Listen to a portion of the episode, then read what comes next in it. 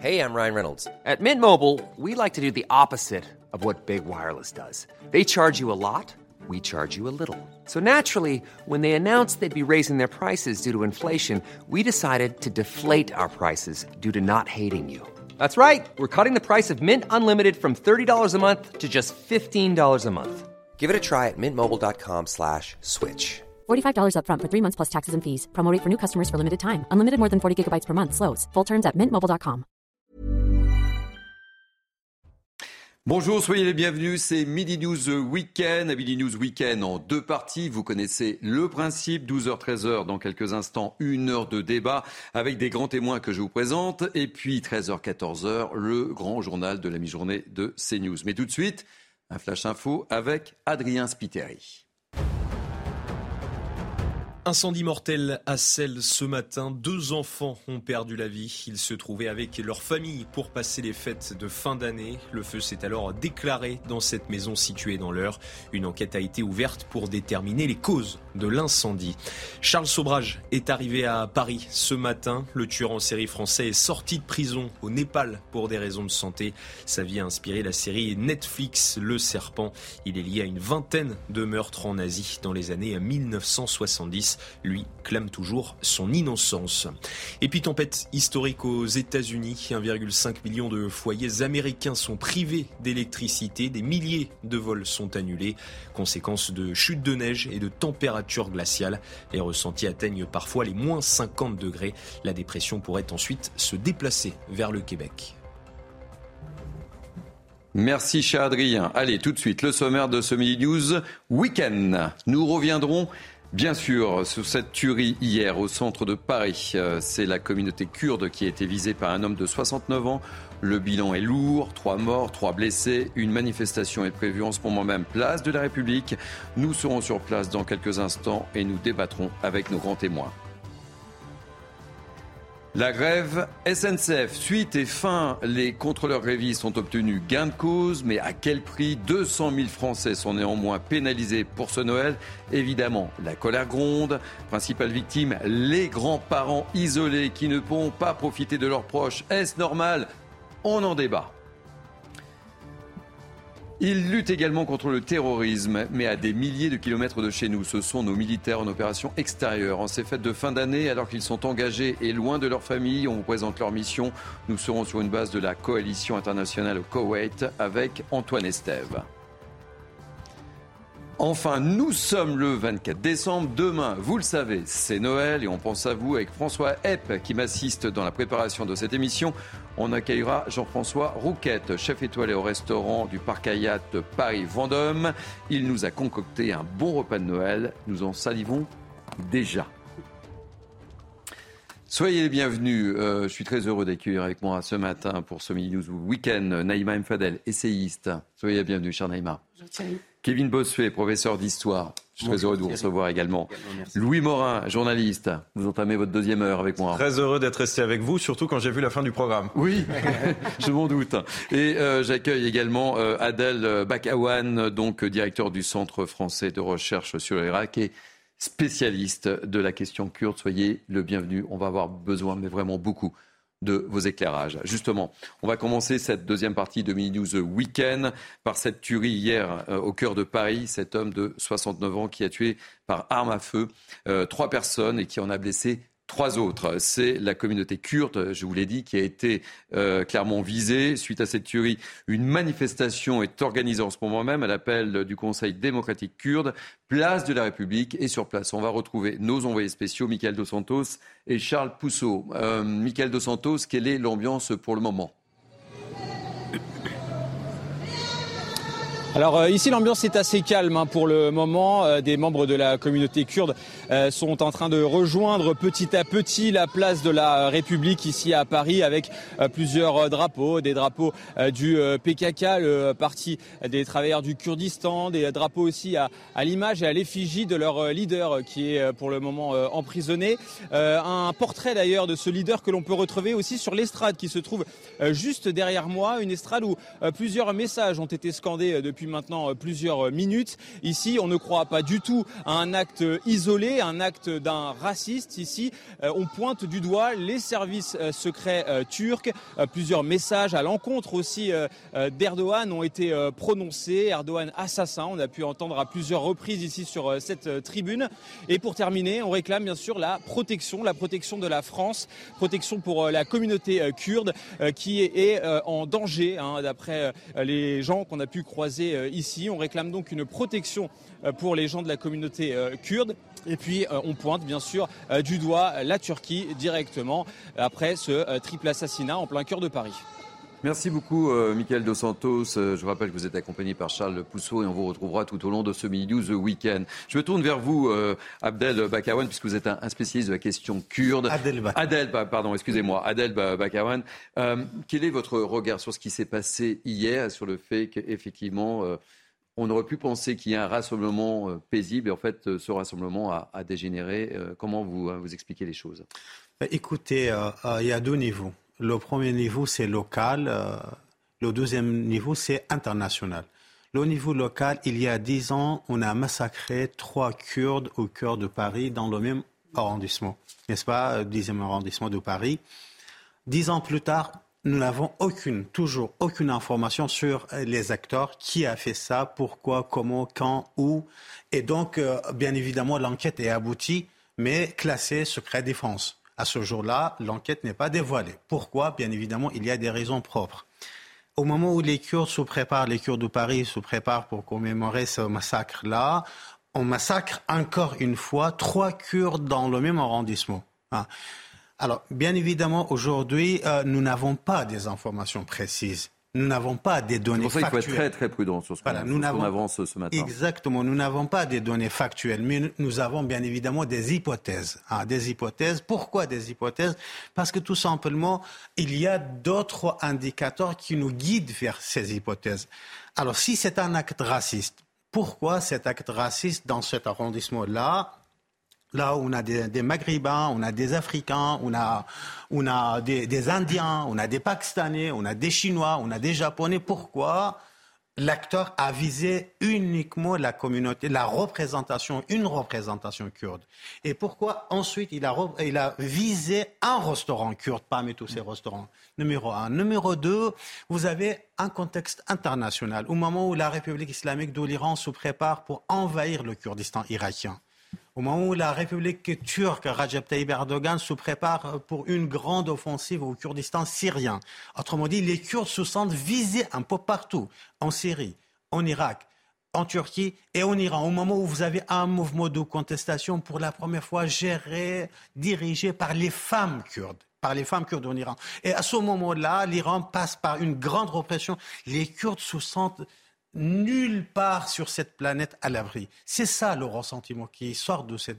Bah, bien évidemment, cela ne doit absolument pas justifier justifier de, par exemple, de mettre en interrogation l'État français. Parce qu'au moment où tous les États hein, euh, sous désengage par rapport aux Kurdes de Syrie, la République française, notamment le président de la République en personne, est entré dans une grande conflictualité avec, avec le président turc, Rajab Tayyip Erdogan, justement à cause des Kurdes de Syrie. Au moment où les, la coalition internationale se désengage dans le Kurdistan syrien, la France a toujours une, une représentation et une présence militaire sur le sol syrien pour protéger les Kurdes. Est-ce que vous avez le sentiment, est-ce que vous avez le sentiment que c'est parce que la France n'a pas apporté de réponse à, cette affaire à laquelle vous faisiez référence, qui s'est passée il y a il y a dix ans, que ce rassemblement d'hier euh, a, dégénéré. Parce que je le disais, on aurait pu penser qu'effectivement, en vertu de ce qui s'est passé, euh, on aurait pu assister à un rassemblement euh, en hommage, etc. Et là, effectivement, il y a eu affrontement entre les,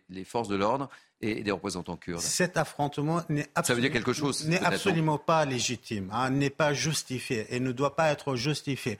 Pourquoi? Parce que tout simplement, à l'échelle internationale, la France fait tout pour protéger le peuple kurde. La France, depuis 1991, accompagne la question kurde dans les quatre pays, la Turquie, la Syrie, l'Irak et l'Iran. Numéro un. Numéro deux, la demande à la protection est tout à fait légitime. Il faut faire la part des mhm. choses.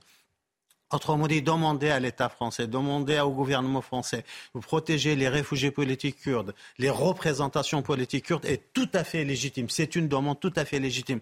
En revanche, attaquer aux forces de l'ordre n'est absolument pas justifié et ça endommage la cause kurde dans la mémoire collective française. Au moment où l'opinion publique est en faveur de la question kurde, il faut absolument éviter toutes les déviances, toutes les violences, toutes les agressions envers les forces de l'ordre pour ne pas entacher cette, euh, ce symbolisme de la question kurde. Alors, euh, vous voyez, euh, nous sommes en direct de la place de la République.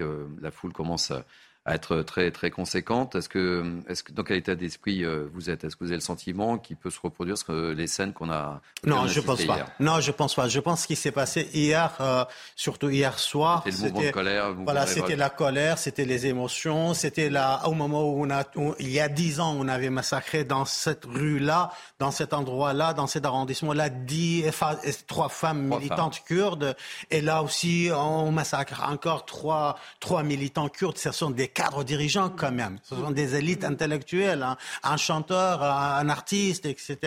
Et là, donc, bien évidemment, c'était un acte ou des réactions spontanées. Je pense qu'aujourd'hui, la manifestation sera accompagnée, organisée, coordonnée, et ça, ça va Enfin, selon toutes les hypothèses, ça ne va pas dégénérer. Euh, vous restez avec nous, bien évidemment. Naïma Mfada, je voulais qu'on fasse un petit tour de table avec nos grands témoins.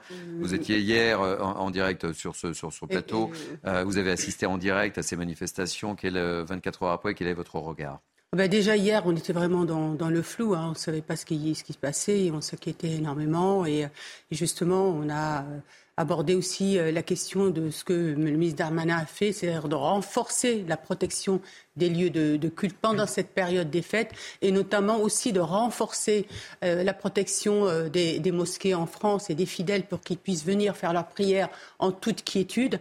Et, j'en appelle encore une fois moi-même à, ce qu'il y ait encore plus un renforcement des lieux de culte et notamment des mosquées parce qu'aujourd'hui, moi j'ai entendu vos propos et je comprends, monsieur, votre émotion et vos, euh, et vos interrogations qui sont légitimes et effectivement, on va attendre que l'enquête se déroule, savoir ce qu'il en est et, vraiment, je, tiens aussi à, présenter euh, toutes mes condoléances, à la famille de ces victimes et au, peuple kurde. Mais c'est vrai qu'aujourd'hui, je, vous avoue que moi-même, en tant que musulmane, je suis inquiète parce que si c'est un acte raciste, ça veut dire qu'aujourd'hui, le ministre Darmanin avait raison et certainement qu'il avait eu des informations par le renseignement général euh, de, de, de, risques d'attentats contre les lieux de culte. Et, là, vraiment, je, tiens, et hier, je l'ai dit et je tiens à le redire, Thierry, si vous me permettez, c'est que euh, les mosquées en France, là, c'est la prière du vendredi, c'est la prière la plus importante. Il faut vraiment qu'on protège les fidèles qui viendront prier ce jour saint. Et vraiment, euh, aujourd'hui, moi, pour ma, part, je ne peux qu'être inquiète qu'il y ait un acte terroriste raciste.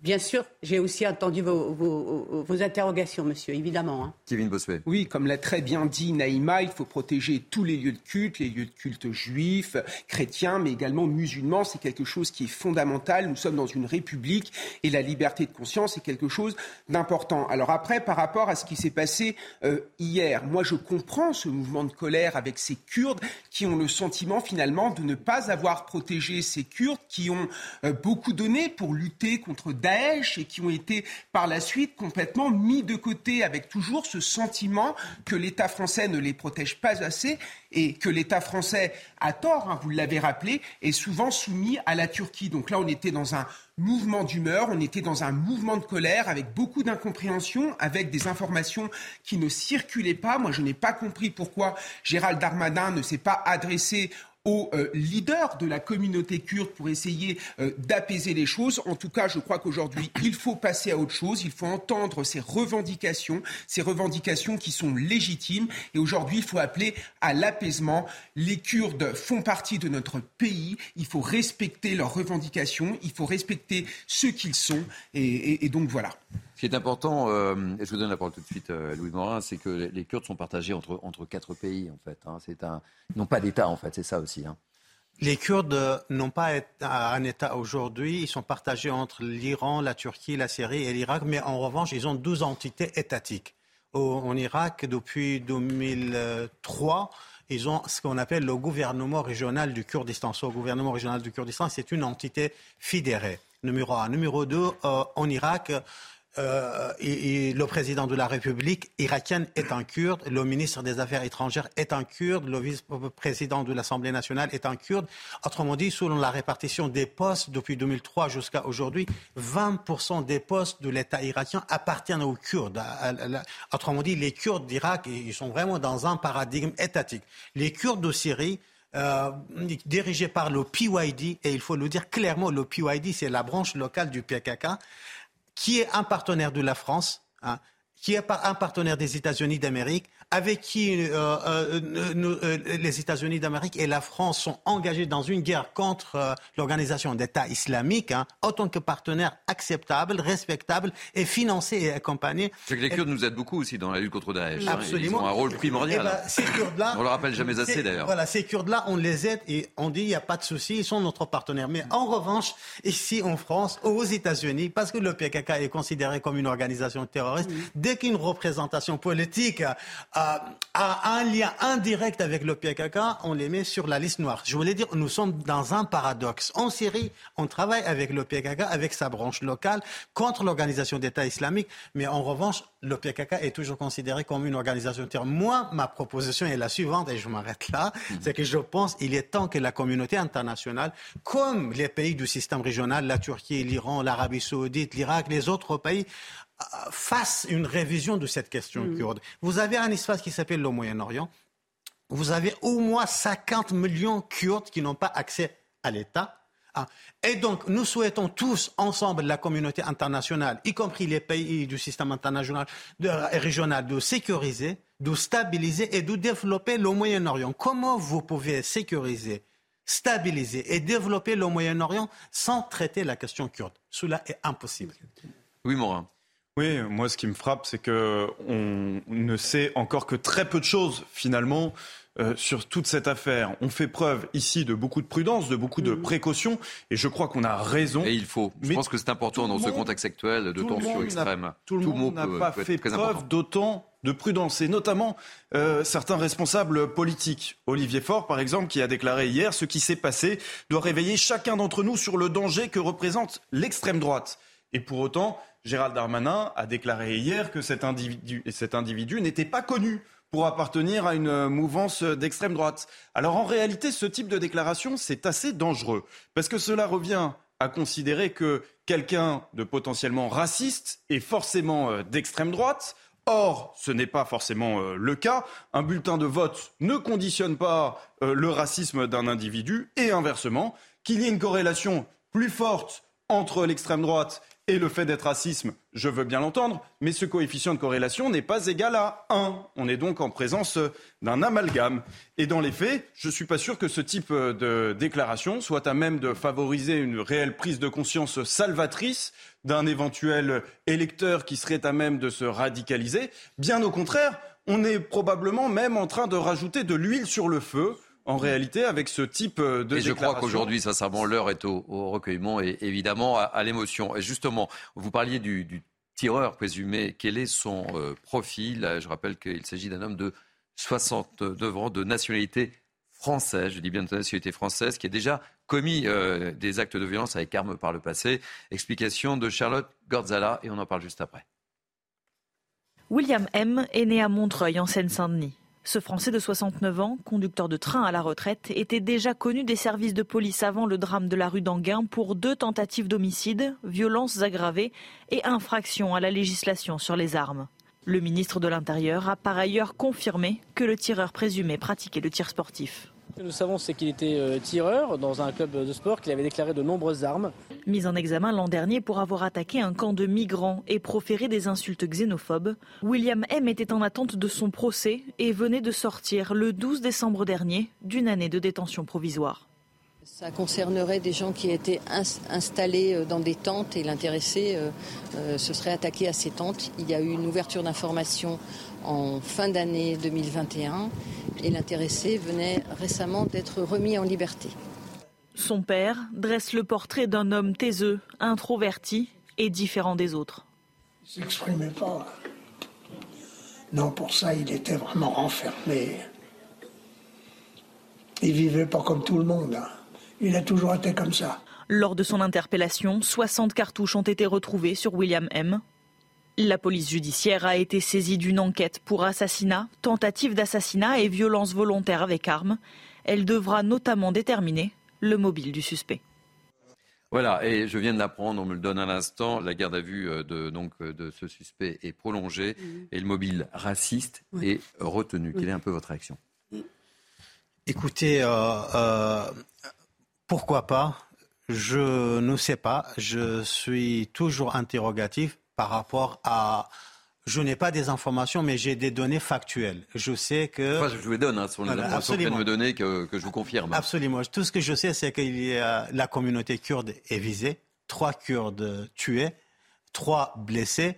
Euh, un lieu de, de, culturel, de représentation culturelle, voire politique, a été visé. Un restaurant kurde a été visé. Et donc, la personne a été en prison pendant un an, c'est ça pendant un an. Elle venait de sortir de prison. Hein. Exactement. Qu'est-ce qui s'est passé pendant un an Il est sorti de prison, il faut le souligner, de manière automatique, parce qu'il était en détention préventive, Exactement. dans l'attente de son jugement. En voilà. Et, euh, et, un deuxième mot, euh, je souhaite que enfin, tout le monde évite l'instrumentalisation de cette affaire-là. L'instrumentalisation. Le président du gouvernement régional du Kurdistan, Nishirvan Barzani, hier a tweeté euh, en français, en arabe et en kurde, en remerciant le gouvernement français pour son engagement par rapport à cette affaire-là. Je pense personnellement, et euh, la, la, gauche ou la droite, si jamais il essaie d'instrumentaliser cette question, on est dans, on est dans un moment de drame il faut respecter ce drame-là et, la douleur euh, du peuple kurde. Je, nous sommes, je, vais vous donner la parole, Naïma, mais je voulais qu'on retrouve tout de suite euh, Jean-Pierre Cloès, qui est permanent Alliance euh, Police 59. Merci Jean-Pierre Cloès d'être avec nous. J'ai une première question. comment avez-vous vécu ces affrontements puisque la communauté kurde s'est attaquée directement aux policiers? Quelle a été votre réaction? Est-ce que vous comprenez? Expliquez-moi un peu d'habitude, hein, on, ne comprend pas, on est toujours les collègues.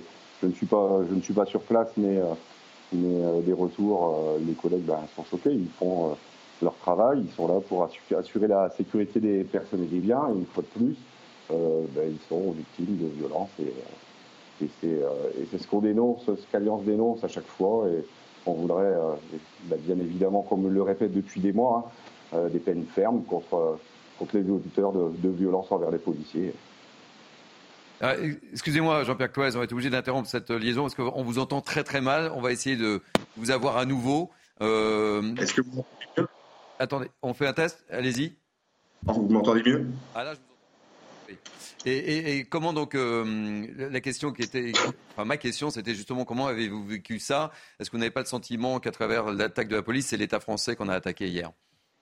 Mais bien sûr, comme à chaque fois, et je le disais là précédemment, vous m'entendiez euh, moins bien, Alliance Police Nationale, depuis des mois, dénonce les violences policières et, attend des, peines exemplaires et fermes. Il faut que la, justice euh, prononce euh, des peines à la hauteur, à la hauteur des faits. c'est ce qu'on demande depuis toujours. Ça va peut-être pas résoudre tous les maux de la terre, mais au moins qu'enfin les, les délinquants, les auteurs de violences envers les policiers comprennent euh, une bonne fois pour toutes que euh, s'ils commettent des violences, et eh ben, euh, qui, seront sévèrement sanctionnés. Mais écoutez, merci mille fois d'avoir témoigné dans le cadre de Mini News Weekend. Merci beaucoup, Jean-Pierre Cloez. oui, moi, je vous ai coupé la parole tout à l'heure. Oui, non, mais effectivement, aujourd'hui, il y a encore pas mal d'incertitudes. Vous l'avez dit tout à l'heure, le mobile raciste a été retenu c'est pas vraiment une surprise en réalité parce que l'individu avait déclaré au début de sa, garde à, euh, vue, pardon, il avait déclaré avoir agi par racisme. Donc finalement, euh, c'était pas une surprise. il avait des antécédents aussi. Hein. La question, il avait des antécédents. C'était attaqué à des migrants euh, vulnérables avec, un, sabre, avec un sabre, l'année dernière. et moi, je, vais vous L'un des migrants contre qui il s'est attaqué d'ailleurs hein, a été a été retrouvé. Il, s'appelle Ousmane, un clandestin érythréen de 44 ans, qui a déclaré qu'il ne savait pas qu'il était sorti et qu'il est lui-même sous le choc d'apprendre que son agresseur soit sorti euh, un an plus tard. Kevin Bossuet. la vérité, c'est qu'on ne sait pas grand-chose de cette histoire. Est-ce que cet homme s'en est pris à des Kurdes parce qu'ils étaient étrangers ou parce qu'ils étaient Kurdes? Ça, c'est quelque chose on ne sait pas, en fait. Alors après, pour rejoindre ce qui a été dit, ce policier qui ne comprend pas pourquoi la police républicaine a été attaquée. C'est une évidence, c'est inacceptable, c'est incompréhensible, mais il y a toujours cette impression euh, chez la communauté kurde que finalement l'État français ne les protège pas suffisamment, que l'État français va à l'encontre de, des revendications. On entendait hier dans les manifestations euh, police complice, par exemple. L'impression finalement que ils, hein. voilà, ils ont l'impression finalement que la police française arrête parfois des militants du PKK euh, en se soumettant à Erdogan. C'est parfois, on est ici dans le domaine de la perception, on est ici euh, dans le domaine de l'émotion. Je crois qu'encore une fois, il faut apaiser les choses. Encore une fois, il ne faut pas jeter de l'huile sur le feu. Et quand vous avez certains hommes politiques comme Jean-Luc Mélenchon qui, dans un tweet, parle euh, d'attaque terroriste, je trouve que c'est irresponsable parce que la thèse de Gérald Darmanin, la thèse de l'État français, c'était de dire que c'était un crime de droit commun, un crime raciste. Hein, le, la qualification de crime terroriste n'était pas retenue et Jean-Luc Mélenchon utilise ce terme pour jeter de l'huile sur euh, le feu et c'est, je trouve, irresponsable, et inacceptable. Après, Kevin, la question qu'on peut se poser aujourd'hui, à la lumière à peu près de ce qu'on sait, c'est que cette personne, cet individu, certainement dans une démarche raciste, s'est attaqué voulait s'attaquer, en fait, tuer le plus de, personnes, hein, de, de, ce qu'on sait. Donc, est-ce qu'on ne peut pas, mais c'est juste un questionnement, peut-être qualifier ça d'acte terroriste raciste. Parce que rappelons-nous euh, rappelons que le ministre Darmanin avait à un moment parlé des militants de l'ultra-gauche, de l'extrême-gauche, d'éco-terrorisme. Et là, c'est parce que ce que je veux dire par là, c'est qu'un terroriste, il est souvent vous savez, contre des personnes, et ça ne va pas jusqu'au Oui, mais pour que la qualification de terrorisme soit, soit retenue, il faut que cela soit lié de près ou de loin ah à une organisation. Ah bon Voilà. oui, oui. Et là, ce n'est pas, le cas, visiblement. Pas, forcément. non, non, non, ça pas forcément. Par exemple, vous avez des loups euh, solitaires. Les loups solitaires qui sont quand même reliés à une organisation. Pas forcément. Lorsque vous voyez les loups solitaires qui ont agi, par exemple, dans le cadre des actes terroristes liés à Daesh, ils étaient liés à une organisation terroriste. Écoutez, nous sommes entrés dans la déterritorialisation, désorganisation du terrorisme. Désormais, le terrorisme n'a absolument pas besoin d'une organisation.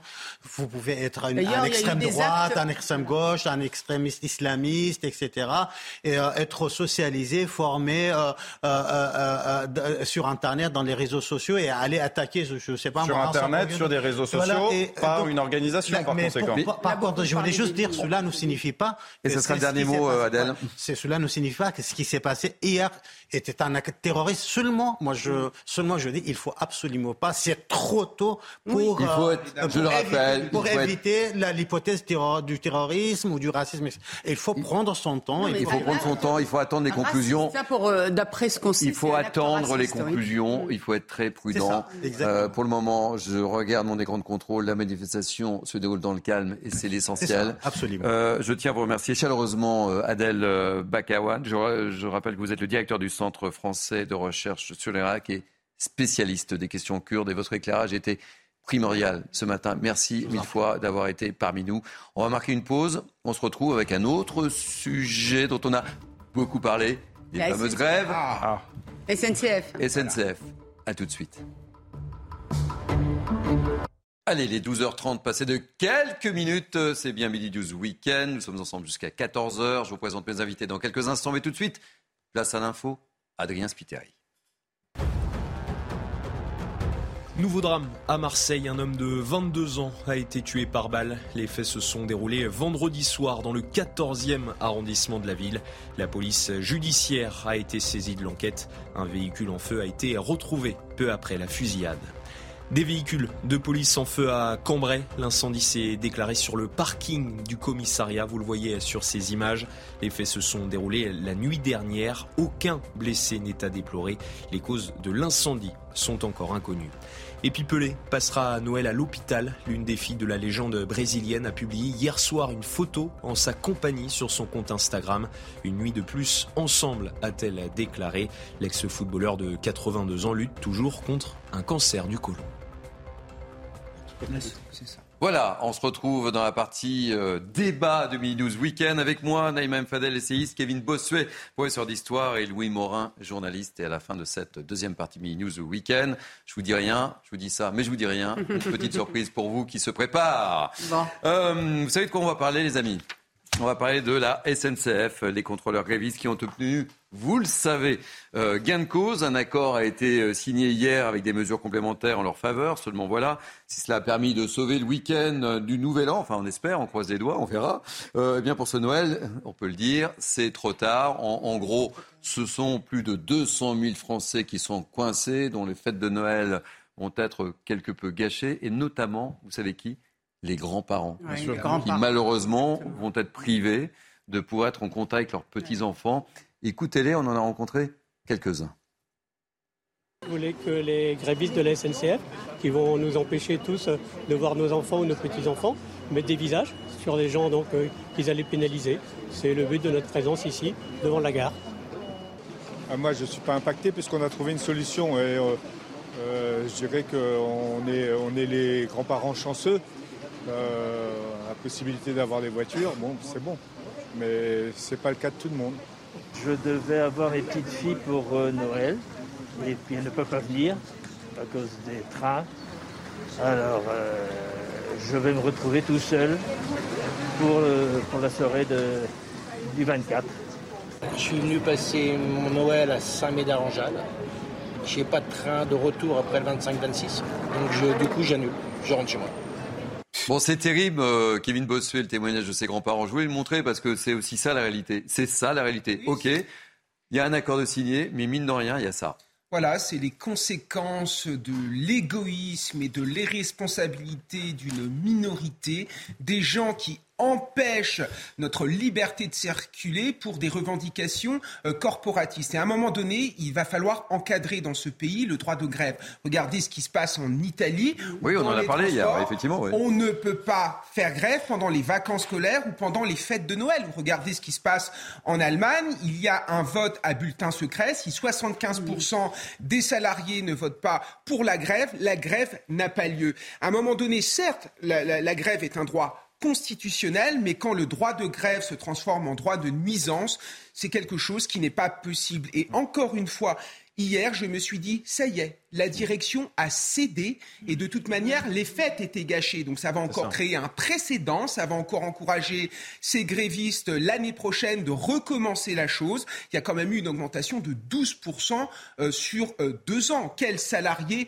a eu ça dans notre pays? Donc j'ai l'impression que dans notre pays, il y a des salariés qui peuvent protester, qui peuvent se plaindre, qui obtiennent toujours quelque chose, et il y a ceux qui ne peuvent rien dire, qui sont obligés de subir la grève euh, de, des syndicalistes de la CGT. Je ne veux pas refaire les, débats qu'on a, qu'on a eus hier euh, sur ces plateaux, mais l'important, c'est que ça n'a pas été un dialogue avec les syndicats, c'est un collectif. Hmm. Était... Enfin, les syndicats étaient C'était un collectif au départ. Au, final, ce sont les syndicats qui ont tout de même été invités à dialoguer. C'est ça tout le paradoxe et vous avez raison de le souligner. Je pense que c'est important de dire. Bien sûr. Mais le collectif mais alors, anonyme, apparemment. Oui, le collectif anonyme au départ. Ce qu'il faut souligner, c'est que c'est une triple défaite, en réalité, ce qui s'est passé. Une défaite tout d'abord sur le plan financier, parce que la grève a coûté 100 millions d'euros, ce qui est quand même colossal, c'est considérable. Une défaite sur le plan euh, social, avec toutes les conséquences qu'il y a euh, pour Noël, toutes ces familles qui ne peuvent pas se réunir, les grands-parents encore en première ligne, ils l'avaient déjà été pendant le Covid, où on, leur avait interdit de voir le reste de, de leur famille. Et puis une défaite, vous l'avez souligné, Kevin, sur le plan symbolique, parce que ce que ça veut dire, c'est que eh bien, les syndicats ont ce pouvoir-là pour les prochaines années, de paralyser la France et donc d'obtenir eh bien, tout ce qu'ils veulent à tout moment. Et je rajouterais aussi une défaite civilisationnelle, parce que avant Noël était épargné. C'est le moment où on se rejoint en famille. Et Dieu sait que les Français en avaient besoin dans ce contexte de rentrée difficile. Et là, c'est-à-dire que ces gens-là ne respectent même pas notre identité, puisqu'ils s'en prennent à Noël. C'est inacceptable. Alors, avant de vous donner la parole, Naïma euh, Mfadel, j'aimerais simplement, parce que je suis sûr que ça vous fait réagir, je, vous livre juste le tweet d'Elisabeth Borne. Alors, quel est ce tweet d'Elisabeth Borne? Je le lis tout simplement. Hein. Je salue l'esprit de responsabilité qui prévaut ce matin à la SNCF en prévision du week-end du Nouvel An. Le, et c'est là où c'est important quand même. Hein. On se demande si c'est ironique. non, je termine cette phrase. Le dialogue social permet toujours de trouver le meilleur chemin pour les salariés et les entreprises. Maintenant, je vous autorise à parler, mon cher Louis Morin. Mais quel dialogue social? Non, mais réellement, on se demande si c'est pas Elisabeth Borne qui est en train de se moquer un petit peu de la situation, euh, si jamais c'était pas si grave. Quel dialogue social?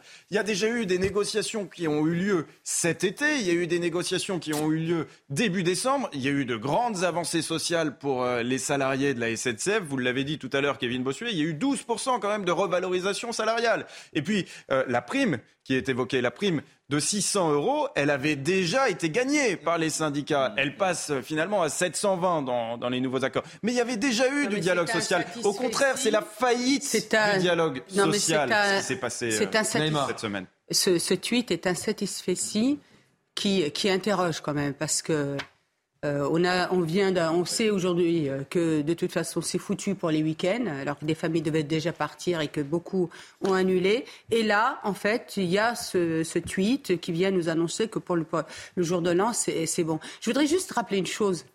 Euh, Thierry, c'est que c'est le service public. Oui. C'est pas, euh, c'est pas une entreprise comme les autres. C'est le service public sous-entend que le service public, avec tous les acquis qu'ils ont, c'est justement pour permettre cette continuité du service public et de garantir le service public à tous les euh, citoyens et à tous les usagers. Et on voit aujourd'hui que ce service public, qui doit être garanti, où c'est un droit, ça devient le droit de faire grève. Je regrette. C'est un droit aussi des citoyens, puisqu'on a mis en place ces fonctionnaires et ce service public. Et je reviens sur ce qu'a dit euh, euh, Kevin.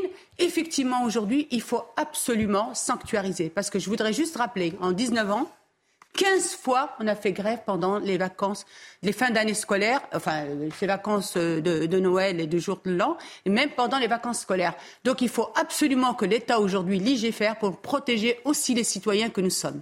Dernier mot sur le sujet. Et surtout, c'est le fruit de nos impôts. Quand on nous dit qu'on va être remboursé à 200% lors de l'annulation de notre billet, en fait, qui paye? Ben, ce sont les Français. Bien sûr. Ce sont nos impôts. Donc en fait, ce, n'est pas un cadeau. Donc à un moment, il faut arrêter un petit avec tout ça. Il faut encadrer le droit de grève et en finir avec cette tyrannie de la minorité. Il n'est pas normal que quelques personnes empêchent tout un pays à fonctionner. Et moi, ce qui me marque aussi, c'est l'image que l'on renvoie à l'international.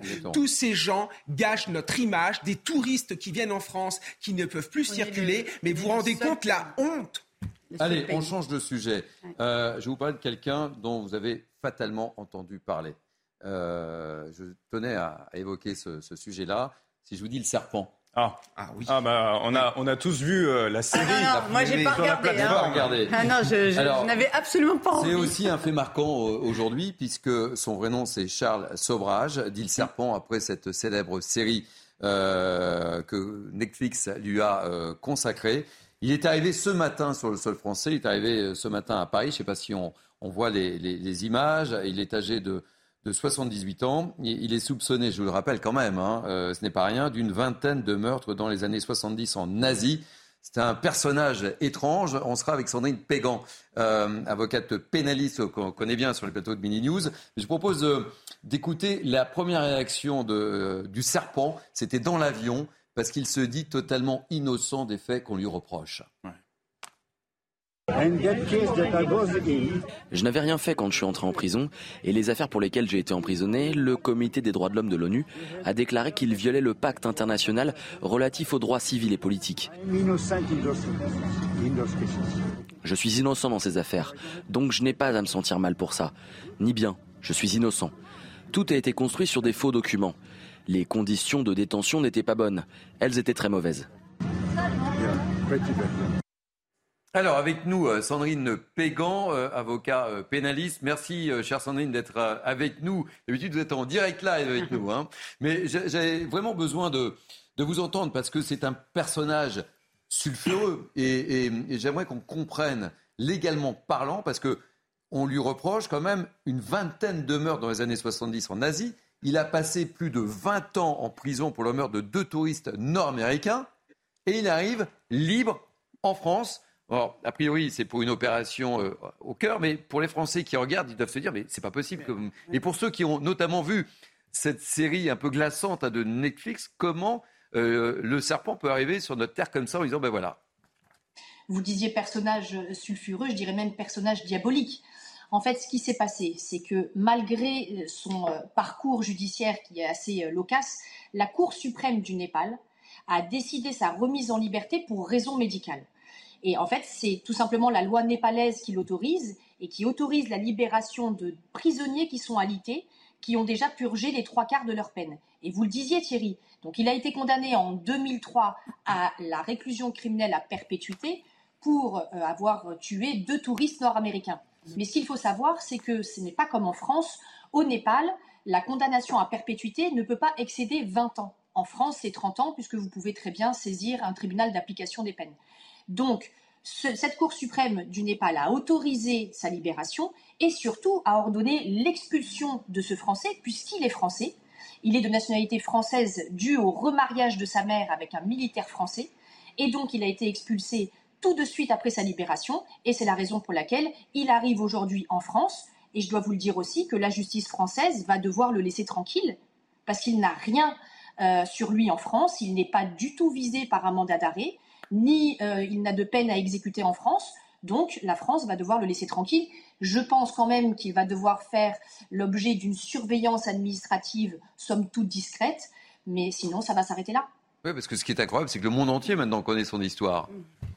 Oui, grâce justement, et vous le disiez, à la série Netflix. Donc on l'appelle aussi le serpent, mais on l'appelle aussi le tueur au bikini par rapport à, une touriste qui avait été retrouvée simplement euh, en bikini. Donc oui, ça peut faire peur à certaines personnes, parce qu'il a peut-être 78 ans, mais bon, il doit se faire opérer d'une deuxième fois d'une opération à cœur ouvert, puisque sa première opération, c'était en 2017, mais il a l'air d'être assez euh, combatif, puisque vous l'avez entendu euh, eh quand il était assis euh, au sein de, de... Il se dit innocent il se dit innocent et il veut attaquer d'ailleurs le Népal, la justice népalaise, parce que pour lui c'est un simulacre de procès.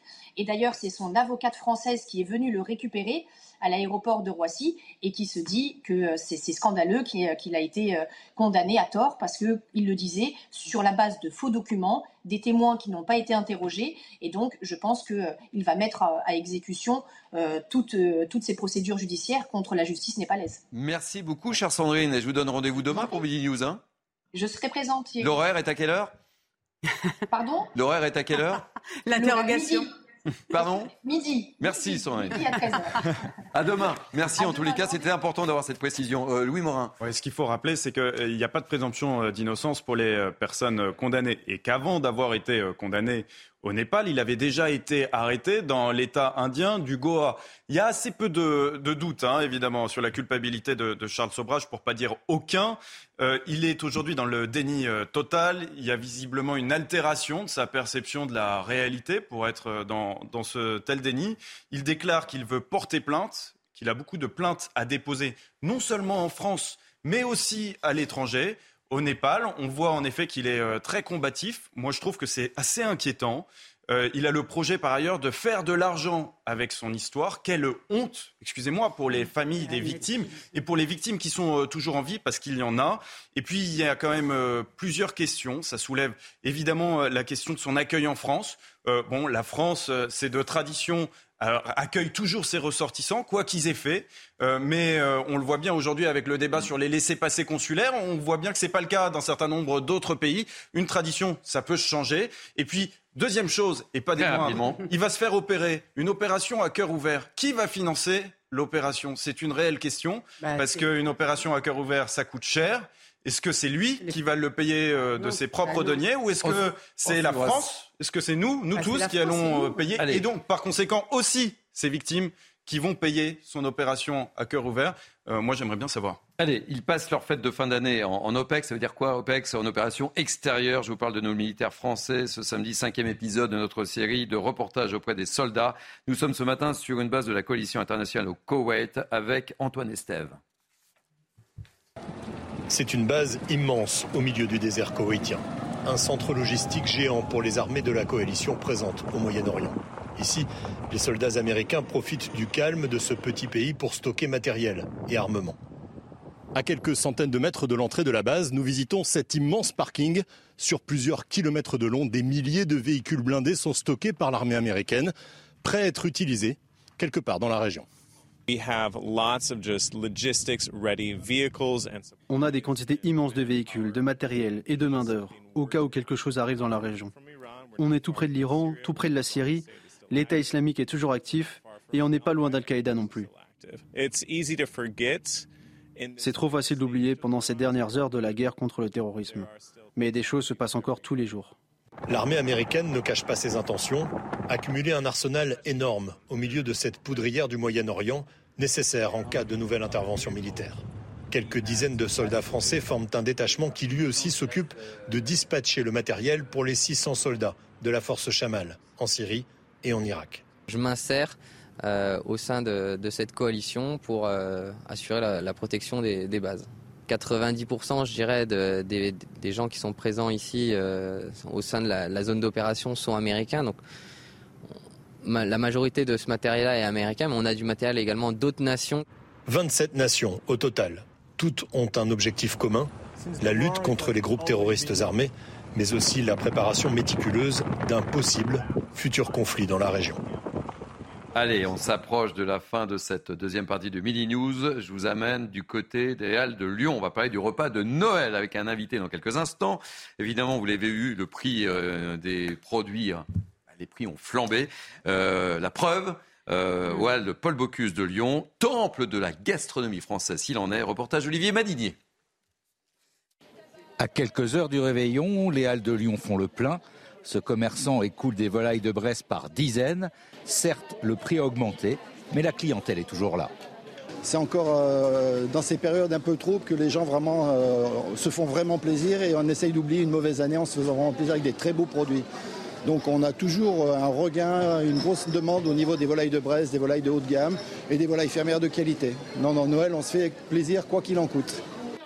Huîtres, foie gras, fromage, tout est plus cher cette année sur les étals des Halles. Mais c'est Noël et les clients ne changeront rien pour ce réveillon. La priorité est de se faire plaisir. Je ne vais pas changer les habitudes. Il y aura toujours du foie gras, du saucisson brioché, du saumon. C'est une fête euh, vraiment spéciale et que ben, on, on modérera nos habitudes après. On fait des choix en fait, donc euh, on ne part pas en vacances mais on se fait plaisir à table. Cette année, réveillon, ce sera euh, un petit plateau de fruits de mer et puis, euh, par exemple, une coquille, euh, une coquille Saint-Jacques, enfin des, produits comme ça. Au Paul Bocuse, c'est près de 30% du chiffre d'affaires annuel qui se joue pendant les fêtes de fin d'année. Allez mes amis, je vous avais promis une belle surprise parce que nous sommes le 24, ce soir vous allez réveillonner et nous accueillons tous ensemble avec beaucoup de plaisir Jean-François Rouquette, chef étoilé au restaurant Pur du Parc Hayat Paris Vendôme. Bonjour. Soyez bienvenus. Je suis très heureux de vous accueillir, vraiment. Merci, merci. Et vous n'êtes pas venu les mains vides. Racontez-nous, parce que là, non, parce que vous nous avez préparé un menu de Noël pour nous faire salir. Vous, non, imaginez, on a encore une heure d'émission. Hein. C'est l'abondance. Hein. Oui. Alors, dites-moi tout. C'est particulier. C'est le, le, moment où on réunit la famille, donc on fait plaisir un petit peu à tout le monde. Là, je vous ai apporté quelques champignons parce que, oh en fin de compte, la, la saison a été assez chaude encore. Euh, on a eu quelques froids il y a quelques semaines, mm. mais c'est donc on a encore des jolis pieds bleus, un peu de pieds de mouton, ah, euh, quelques chanterelles, c'est magnifique. On fait sauter ça euh, très rapidement à la poêle. on récupère le jus de cuisson, on va faire une petite vinaigrette avec ça. Et moi, j'adore avoir ce côté un peu paysan. On retrouve la polenta. Faites voir. Ah, la polenta. Polenta de maïs du Pays Basque, là. Magnifique crémeux. Et le petit, le petit truc que j'aime beaucoup, moi, c'est qu'à la fin, je mets un petit granola de céleri. Aïe, aïe, aïe, aïe, aïe, Et ça, ça va apporter du croustillant. On, est, on a du maïs, on a du céleri, on a des herbes fraîches. Je comprends pourquoi Louis Morin a voulu se mettre là. je suppose qu'avec François Hepp, il avait dit quelque chose en disant euh, Je vais être à côté de Jean-François Rouquet. Je comprends mieux. C'est moi qui me suis rapproché. Oui, c'est ça, oui. Mais voilà, c'est l'idée de faire un plat qui est paysan et gourmand. Ouais. C'est très sympa aussi, parce qu'on parle beaucoup de ces flambées de prix. Il y a des choses qui n'ont pas trop bougé. La Saint-Jacques, par exemple. La Saint-Jacques n'a pas bougé. La, Saint-Jacques est très jolie et n'a pas trop bougé. Hmm. C'est incroyable. Et les gens nous disent Mais vous savez, la Saint-Jacques n'a pas bougé. Dites-leur.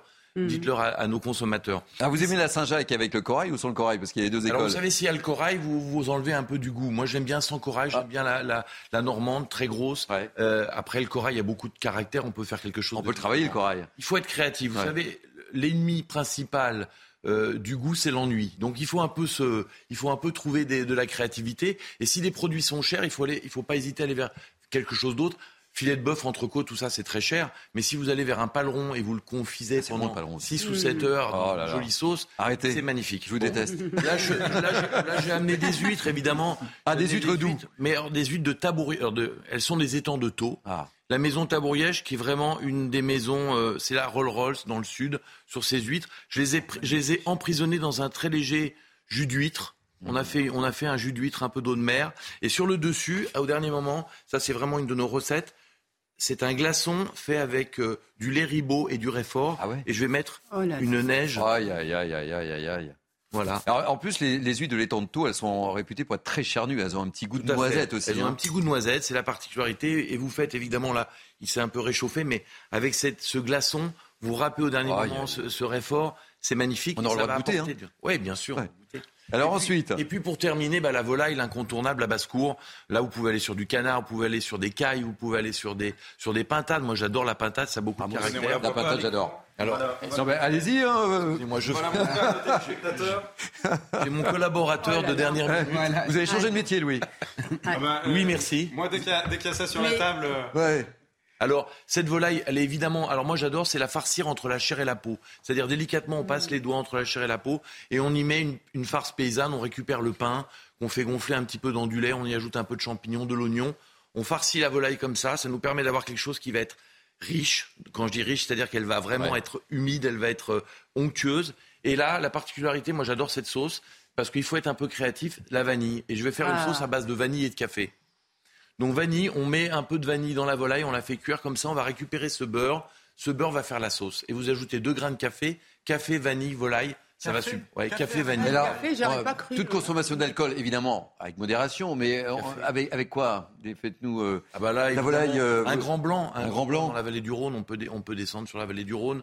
On peut aussi aller sur des, des Bordeaux un peu plus légers. Là, on peut aller sur l'Alsace. On peut faire partir tous les terroirs. La France est un grand terroir de vin, donc on peut aller un peu partout. Moi, j'ai tendance à dire quand vous faites vos courses, allez aux aux environs de chez vous, autour de chez vous, et prenez ce qu'il y a de meilleur et faites-vous plaisir. Si demain c'est un lapin que vous allez cuisiner avec du chorizo, ou si un lapin vous allez le faire à la moutarde, ou si des cailles vous allez le faire au raisin, le principal c'est d'apporter de la joie pour faire plaisir aux gens qui sont autour de vous. Et le repas de famille, c'est le moment où on peut encore euh, arrêter les tweets, arrêter euh, Ah, mais- euh, les important, hein. SMS et tout ça, et se parler et débattre sur des choses simples de la vie, c'est-à-dire... Alors attendez, parce que hier j'avais un invité justement, il y avait des sujets à ne pas aborder au Ah, moment lequel repas de famille. Hein, euh, vous savez, l'argent, la politique, etc. Donc il n'a pas parlé de la cuisine, par il n'a- il contre. n'a pas parlé de la cuisine. Un petit tour de table, euh, Naïma. Non, mais moi, ça me fait rêver. J'adore, euh, j'adore ces moments de fête. hein. J'adore les moments de, de Noël, du jour de l'an. Et c'est vrai que la cuisine euh, française et, et gastronomique est extraordinaire. Et j'aime bien, moi, le, le côté, euh, ce que vous avez dit, terroir, euh, le côté même d'une cuisine familiale qu'on revisite, et, et- Oui. évidemment. Mais vous savez, Euh, Noël, on peut, faire, on peut faire une jolie volaille en tagine, on peut faire autre chose. Nous, on est dans une équipe de cuisine. Moi, j'ai une quarantaine, cinquantaine de cuisiniers avec la pâtisserie. On a dix nationalités différentes. On a 50% de femmes, 50% d'hommes à quelque chose. Voilà. Donc, c'est vraiment, c'est vraiment la, Alors, euh, ce qui se passe dans la société. On est là et c'est le plus beau métier du monde. Alors, je vais vous Alors, dire, euh, m- oui, monsieur, très rapidement, j'ai une question à poser à- Jean-François Roquette. au, au tagine. Je voulais juste vous dire que ma maman, elle cuisinait en fait la date de Noël façon tagine au pruneau. Bien sûr. Vous voyez? Mais oui, mais la cuisine française, c'est une éponge. C'est grâce au voyage que l'on a réussi à récupérer tous ces produits et c'est ça qui fait la richesse de la cuisine française. C'est surtout ce qui arrive de partout et que l'on arrive à mettre au goût du jour en fonction. Ah, Il y a un des savoir-faire français Et alors, quand même qui est ouais. Euh. Jean- Jean-François Rouquette, sauces. on parle de, de- de Noël, mais dans votre établissement aussi, euh, François Webb, qui est un grand épicurien qui m'accompagne dans la réalisation de ces émissions, me dit qu'on peut aussi manger de la raclette chez vous. Oui, oui, parce C'est le plat typique là. Oui, alors je fais. C'est vrai que cette année on en a beaucoup parlé. Regardez, on voit le chalet d'ailleurs. Oui, on a, on a le chalet magnifique. Ah, ça sent bien Noël, Depuis ça, 7 hein. ans, depuis 7 ans, c'est la septième version. euh, on trouve une thématique sur le chalet. Euh, cette année, c'est la transparence. Et dans ce chalet, je- j'essaie de trouver ce qui est de mieux sur ce que peut faire la raclette dans la montagne. Ouais, C'est-à-dire le Saint-Niclot qui est, qui, est, qui est vieilli pendant 12 mois rien que pour nous, aller chercher dans la vallée des Mentales les meilleurs fromages, aller chercher charcuterie aussi bien de bœuf que de cochon. Voilà, se retrouver dans un lieu où sans passeport, sans rien du tout, on est à l'intérieur de ce lieu et on est, on voyage. Et c'est ça aussi la cuisine, c'est voyager et se faire plaisir. Et merci, je vois que vous avez Ben en main oui, parce que un joli j'ai- un joli livre chez Jean-François Roquette au Parc Hayat Paris Vendôme. C'est sorti il y a combien de temps? Alors c'est sorti euh, juste après le Covid, et, euh, mais on le il, est, il, est tout, il, est tout, il est en vente évidemment au Et c'est aux éditions euh, Glénat. Aux éditions Glénat et en vente dans toutes les bonnes librairies. Et là, il y a toutes les bonnes recettes. Voilà. Vous voyez qu'on a du temps en fin de compte. et vous revenez quand vous voulez. Hein. Je demande à mes grands témoins. ah oui, ah oui. Ah, avec grand plaisir. On est là. il va devenir notre consultant peut-être pour Mini News Weekend, Jean-François Roquette. Avant tout, je suis dans mes cuisines, c'est ça le plus important. nos, nos clients veulent voir les chefs, veulent voir la cuisine, veulent voir ce qui se passe. Et après, quand vous m'invitez comme ça, c'est toujours un grand plaisir de me rendre sur votre plateau. Merci. Eh bien, écoutez, en tous les cas, c'était un vrai, vrai, vrai plaisir. Merci à vous. Vous savez qu'on a encore une heure de journal derrière. Ça va être très difficile de tenir. Ah ouais, c'est euh, peut-être manger quelques huîtres. Oui, peut-être. Je sais même pas si on aura le temps. Merci mille fois en tous les cas euh, de vous être déplacé. Euh, merci. Louis Morin, ben, vous partez? Ben, à, mon grand désespoir. oui. Et puis en plus, après, il y aura peut-être du dessert en deuxième partie. Ah. ah merci en tous les cas. un, bel ouvrage et un bel ouvrage pour Noël. Il est encore temps. Hein. Et passez des bonnes fêtes. Passez des bonnes fêtes avec vos proches. Merci, merci cher Jean-François. C'était un plaisir. Euh, on se retrouve dans quelques instants pour le grand journal de la mi-journée. Et vous nous laissez les huîtres. Hein. Bien sûr. à tout à l'heure.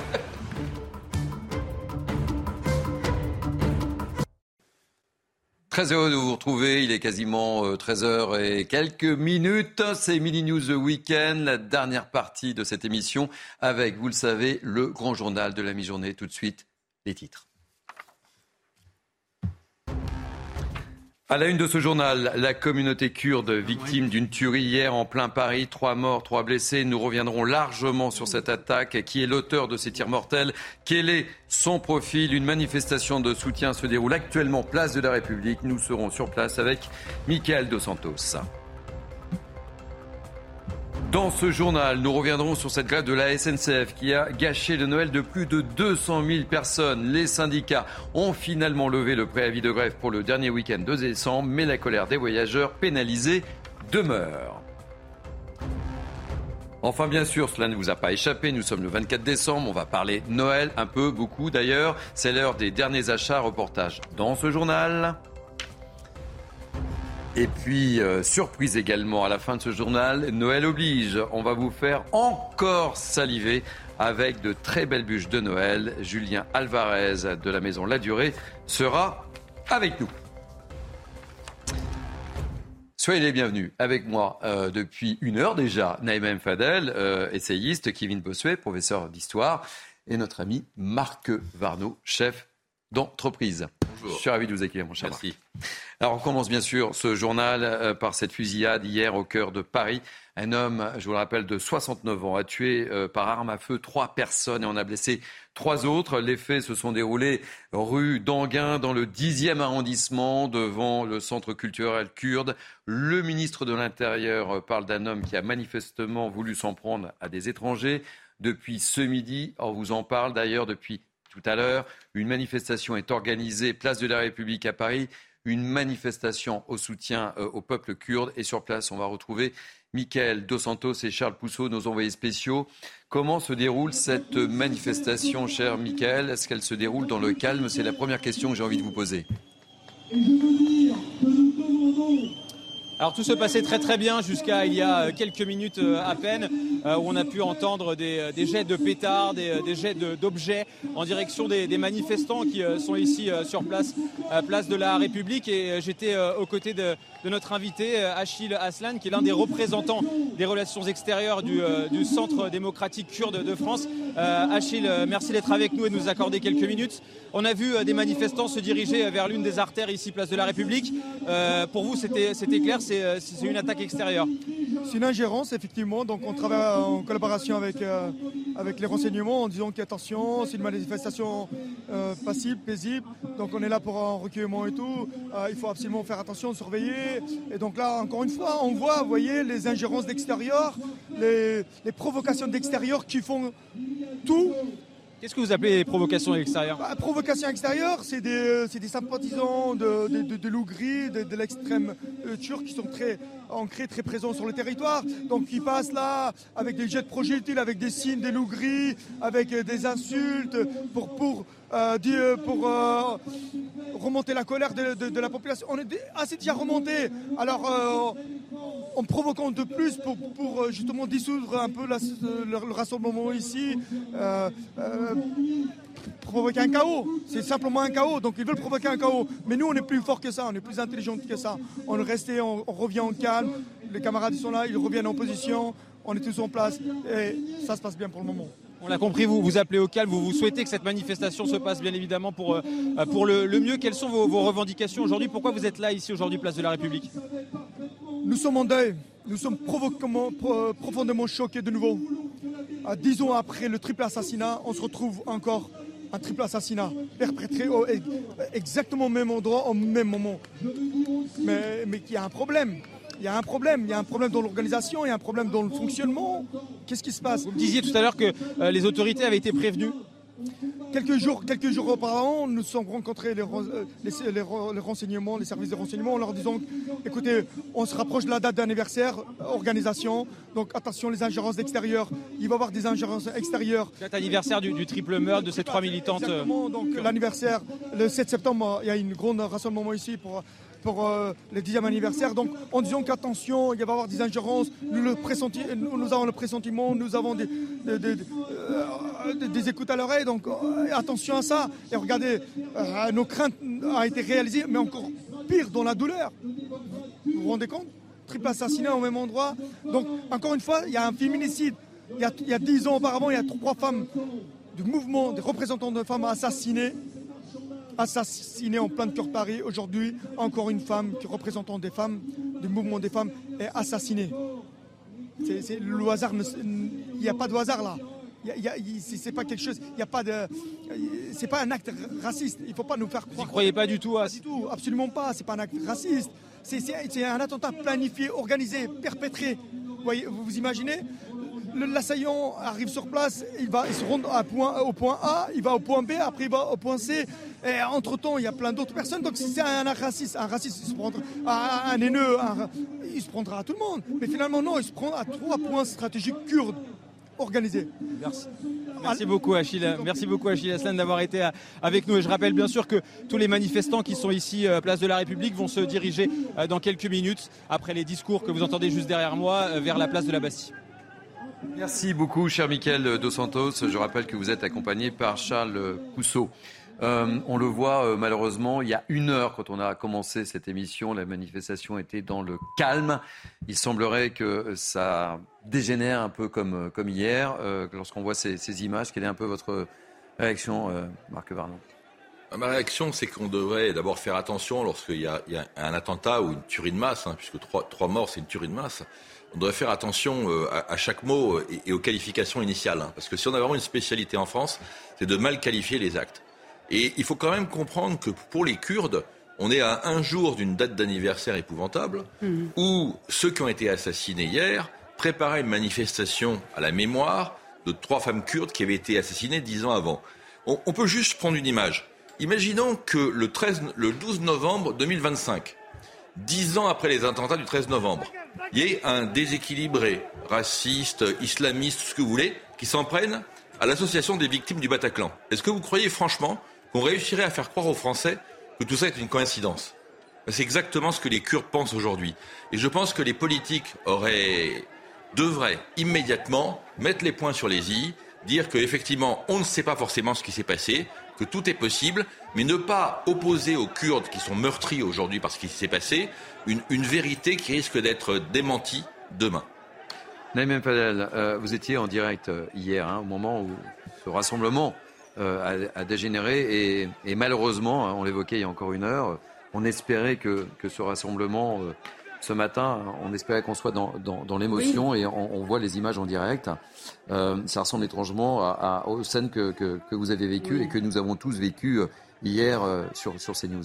Alors hier, effectivement, les, les, les, les, personnes de la communauté kurde étaient dans l'émotion. C'était pour eux un choc, effectivement, comme vient de dire Marc, euh, parce que la date euh, n'est pas une date au hasard. Donc ils pouvaient penser légitimement que c'était en référence aussi à, à la mort de ces trois militantes kurdes d'il y a dix ans euh, auparavant. Euh, donc l'émotion était forte et d'ailleurs dès le début, hein, quand il y avait votre journaliste qui était sur euh, sur, sur, le, terrain.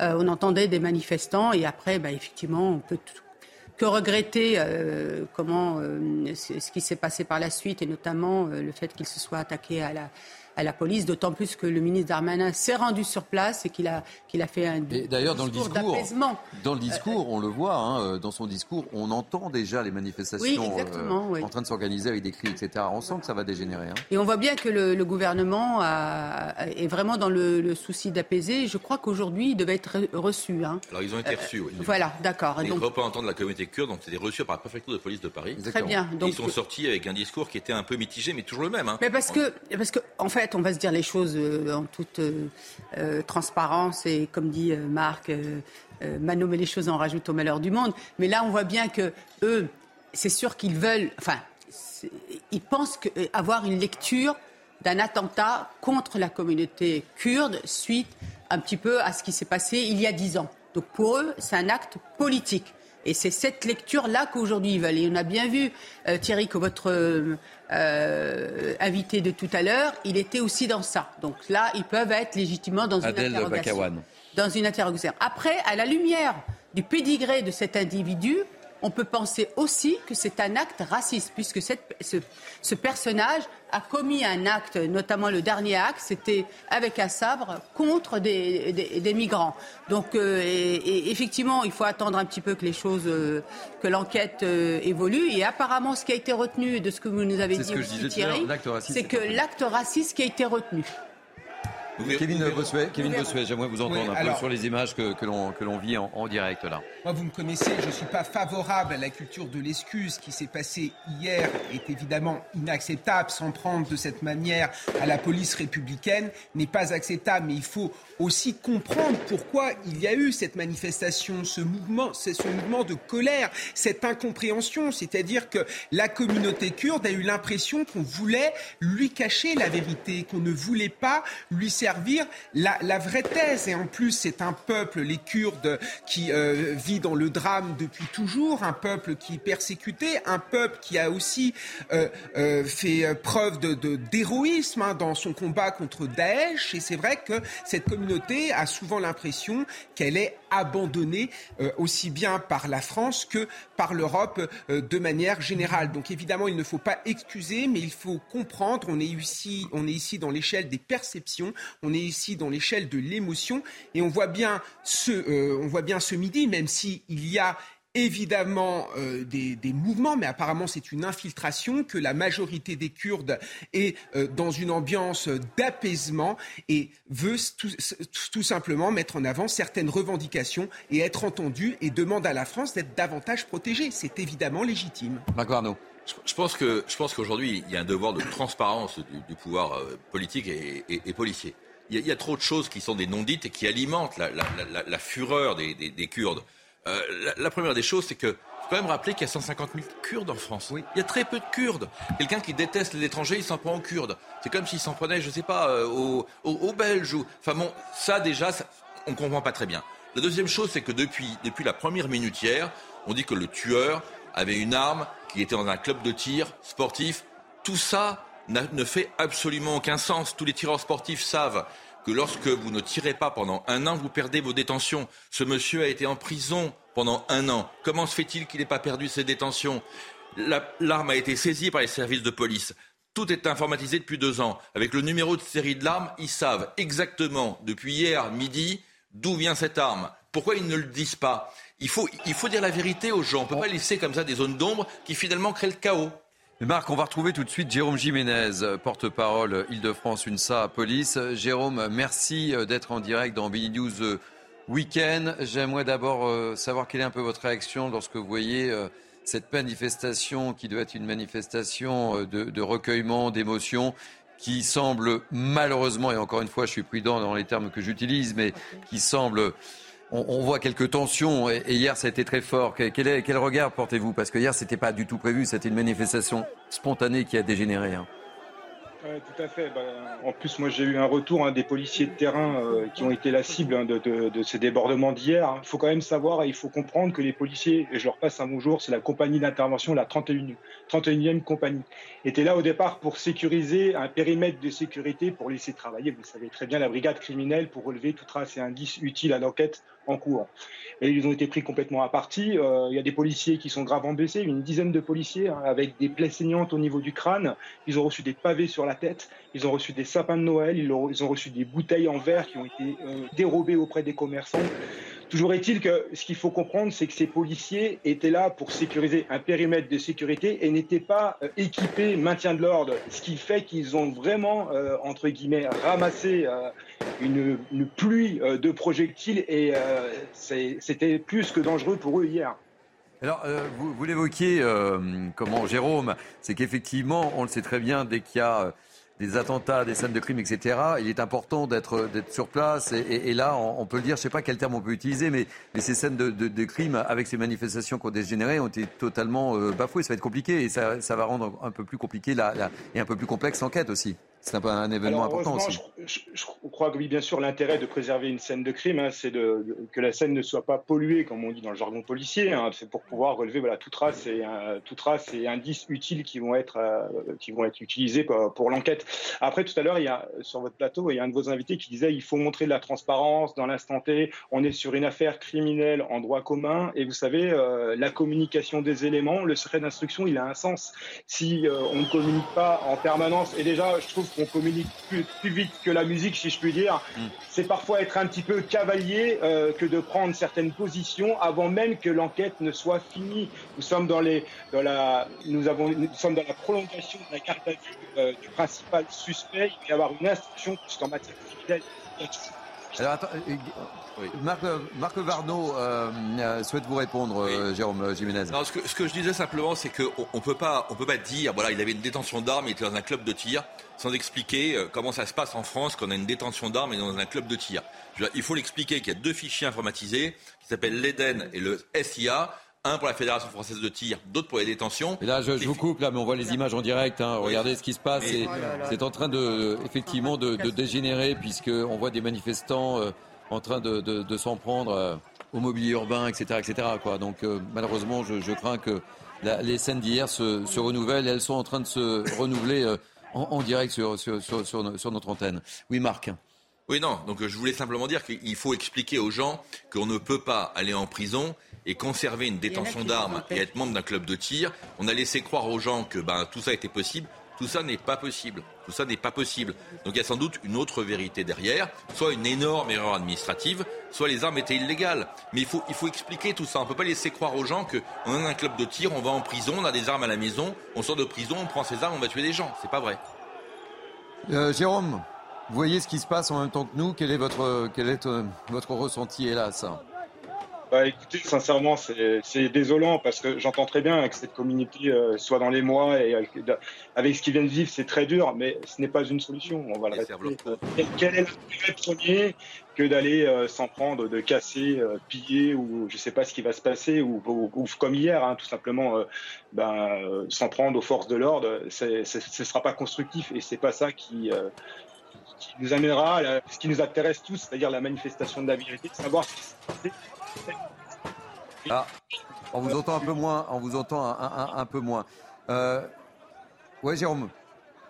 Non, non, mais je disais, c'est pas, c'est pas, c'est pas par ces agissements euh, qu'on aura des réponses euh, sur ce qui, ce qui, je pense, doit les intéresser. C'est connaître la, vérité, la manifestation de la vérité de ce qui s'est passé hier exactement euh, rue d'Anguin. C'est ça qui est le plus important, en fait. Jérôme, euh, vous ne nous quittez pas. Euh, je souhaite que vous restiez euh, avec nous. on va retrouver notre envoyé spécial, Michael Dos Santos, qui est place, de, place de la République. Hein. Michael, là on voit très clairement que la manifestation est en train de dégénérer. oui, on a l'impression qu'il y a deux groupes. Michael. Oui, effectivement, euh, juste derrière nous, il y, a, euh, il y a des affrontements en ce moment même entre des, manifestants qui étaient euh, place de la République et les, forces de l'ordre. Alors visiblement, les, forces de l'ordre ont, fermé hein, cette, cette, artère qui mène à la place de la République, le boulevard du Temple. Et donc l'artère a été, fermée avec, des camions de, CRS. Et a priori, il y a des, affrontements. Il y a eu des jets de, gaz lacrymogène, ce qui rend un peu ici l'air irrespirable. Et, les manifestants font, des allers-retours en direction de la police, en direction des forces de l'ordre, puis reviennent euh, place, de la, place de la République. Sont les, manifestants, euh, Michael Dos Santos, là, quels, sont leurs profils? Alors, les manifestants sont, des manifestants qui étaient à place de la République, c'est-à-dire des, membres de la communauté euh, kurde. Malheureusement, on ne sait pas ce qui s'est passé. Euh, il y a eu des, jets, hein, comme je vous le disais tout à l'heure, des, jets de pétards, des jets d'objets. Et c'est à partir de ce moment-là où effectivement euh, ça, ça s'est compliqué. Alors là, vous voyez à nouveau des gaz lacrymogènes qui ont été lancés. Donc ce qu'on va faire, c'est qu'on va devoir reculer, puisque comme vous le voyez à l'image, il y a de nombreux militants du PKK et des, des, manifestations, des manifestants pardon, kurdes qui euh, font euh, marche arrière. Et là, ça devient effectivement très très compliqué. Écoutez, faites attention à vous surtout. on vous retrouve tout au long de cette émission, évidemment. Kevin Bossuet, votre oui, ben, je, suis euh, effaré face à, ces violences et moi je pense toujours à cette phrase de Gérard Collomb.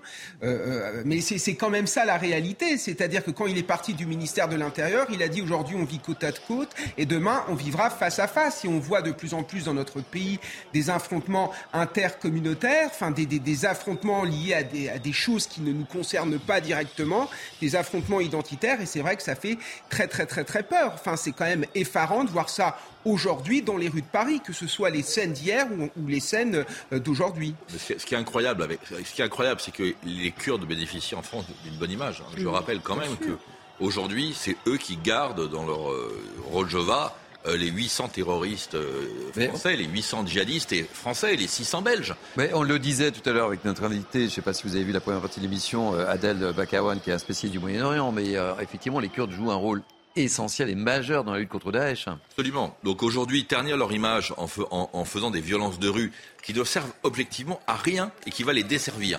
C'est incompréhensible. Et c'est là où on peut se demander si les leaders de, cette communauté ont un minimum d'autorité. Parce que qui peut croire que ça peut servir à quelque chose de faire ce qu'ils font? Ça ne servira à rien, sinon à ternir leur image. Jérôme Jiménez, vous êtes toujours euh, avec nous. Est-ce que vous n'avez pas le sentiment, euh, Jérôme, que les policiers ont ont tout simplement trinqué pour l'État français. Ah ben c'est ce qui est en train clairement de se passer, euh, que ce soit.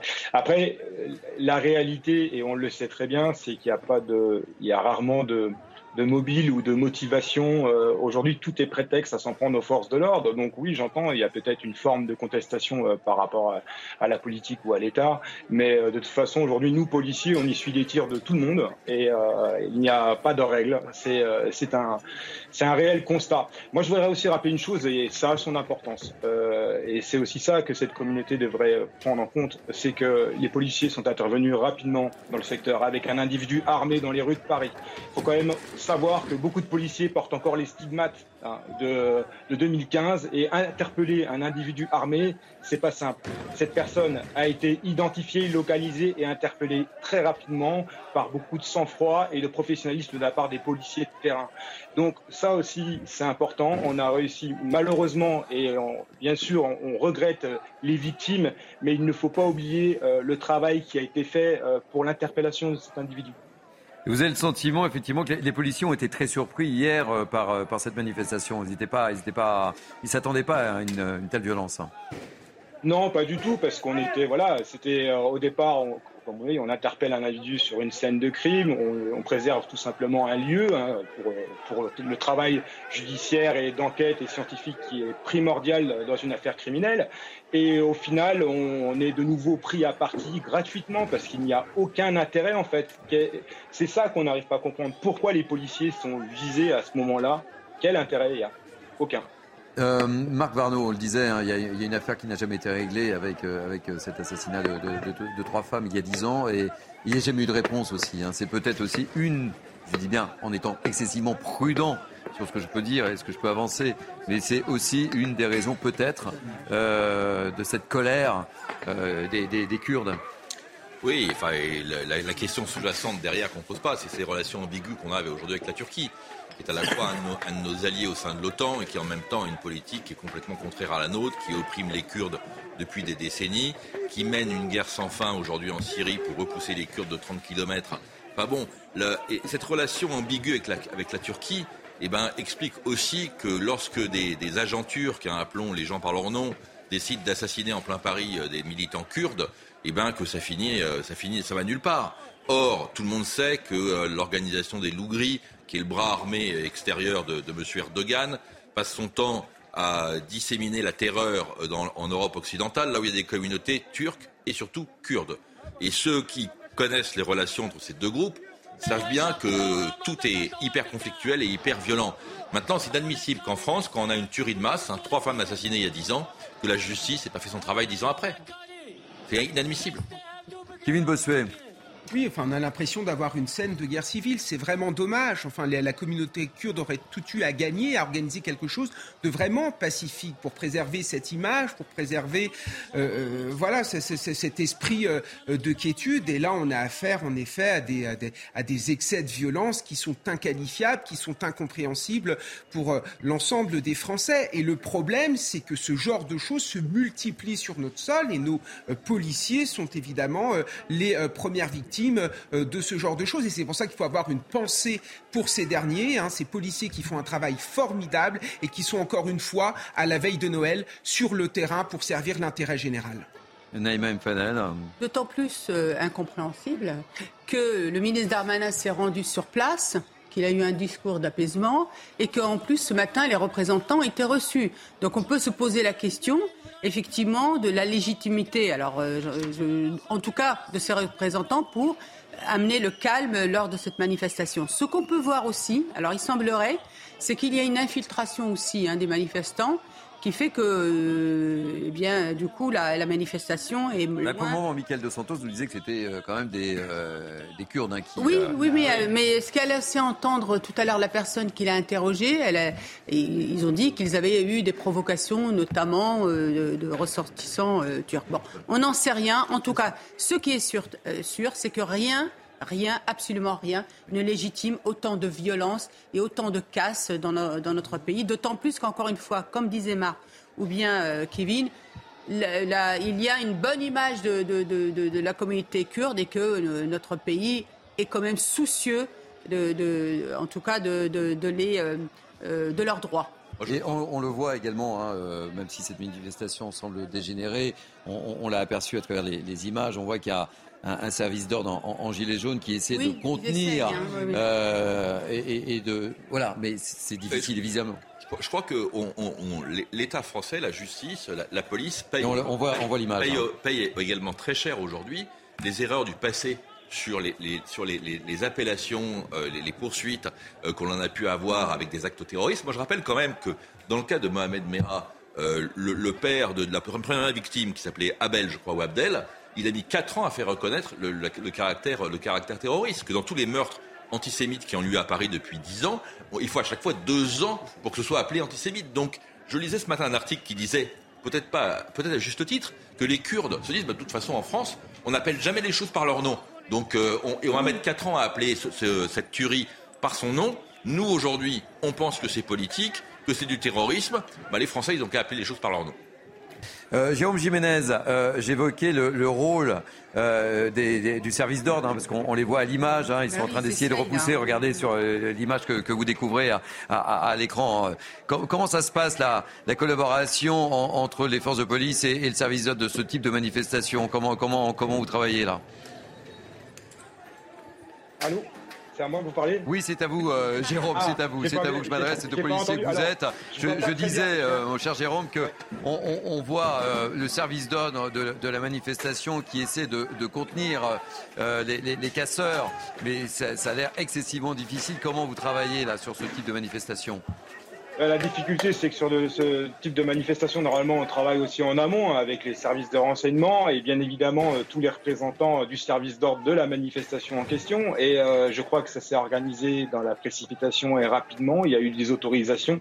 C'est vrai que je, rebondis sur ce que vient de dire Naïma. C'est vrai qu'on le comprend encore moins dans le sens où le ministre de l'Intérieur est venu sur le lieu du crime, si je peux dire, expliquer un petit peu ce qui s'était passé avec les éléments qu'il avait à sa possession.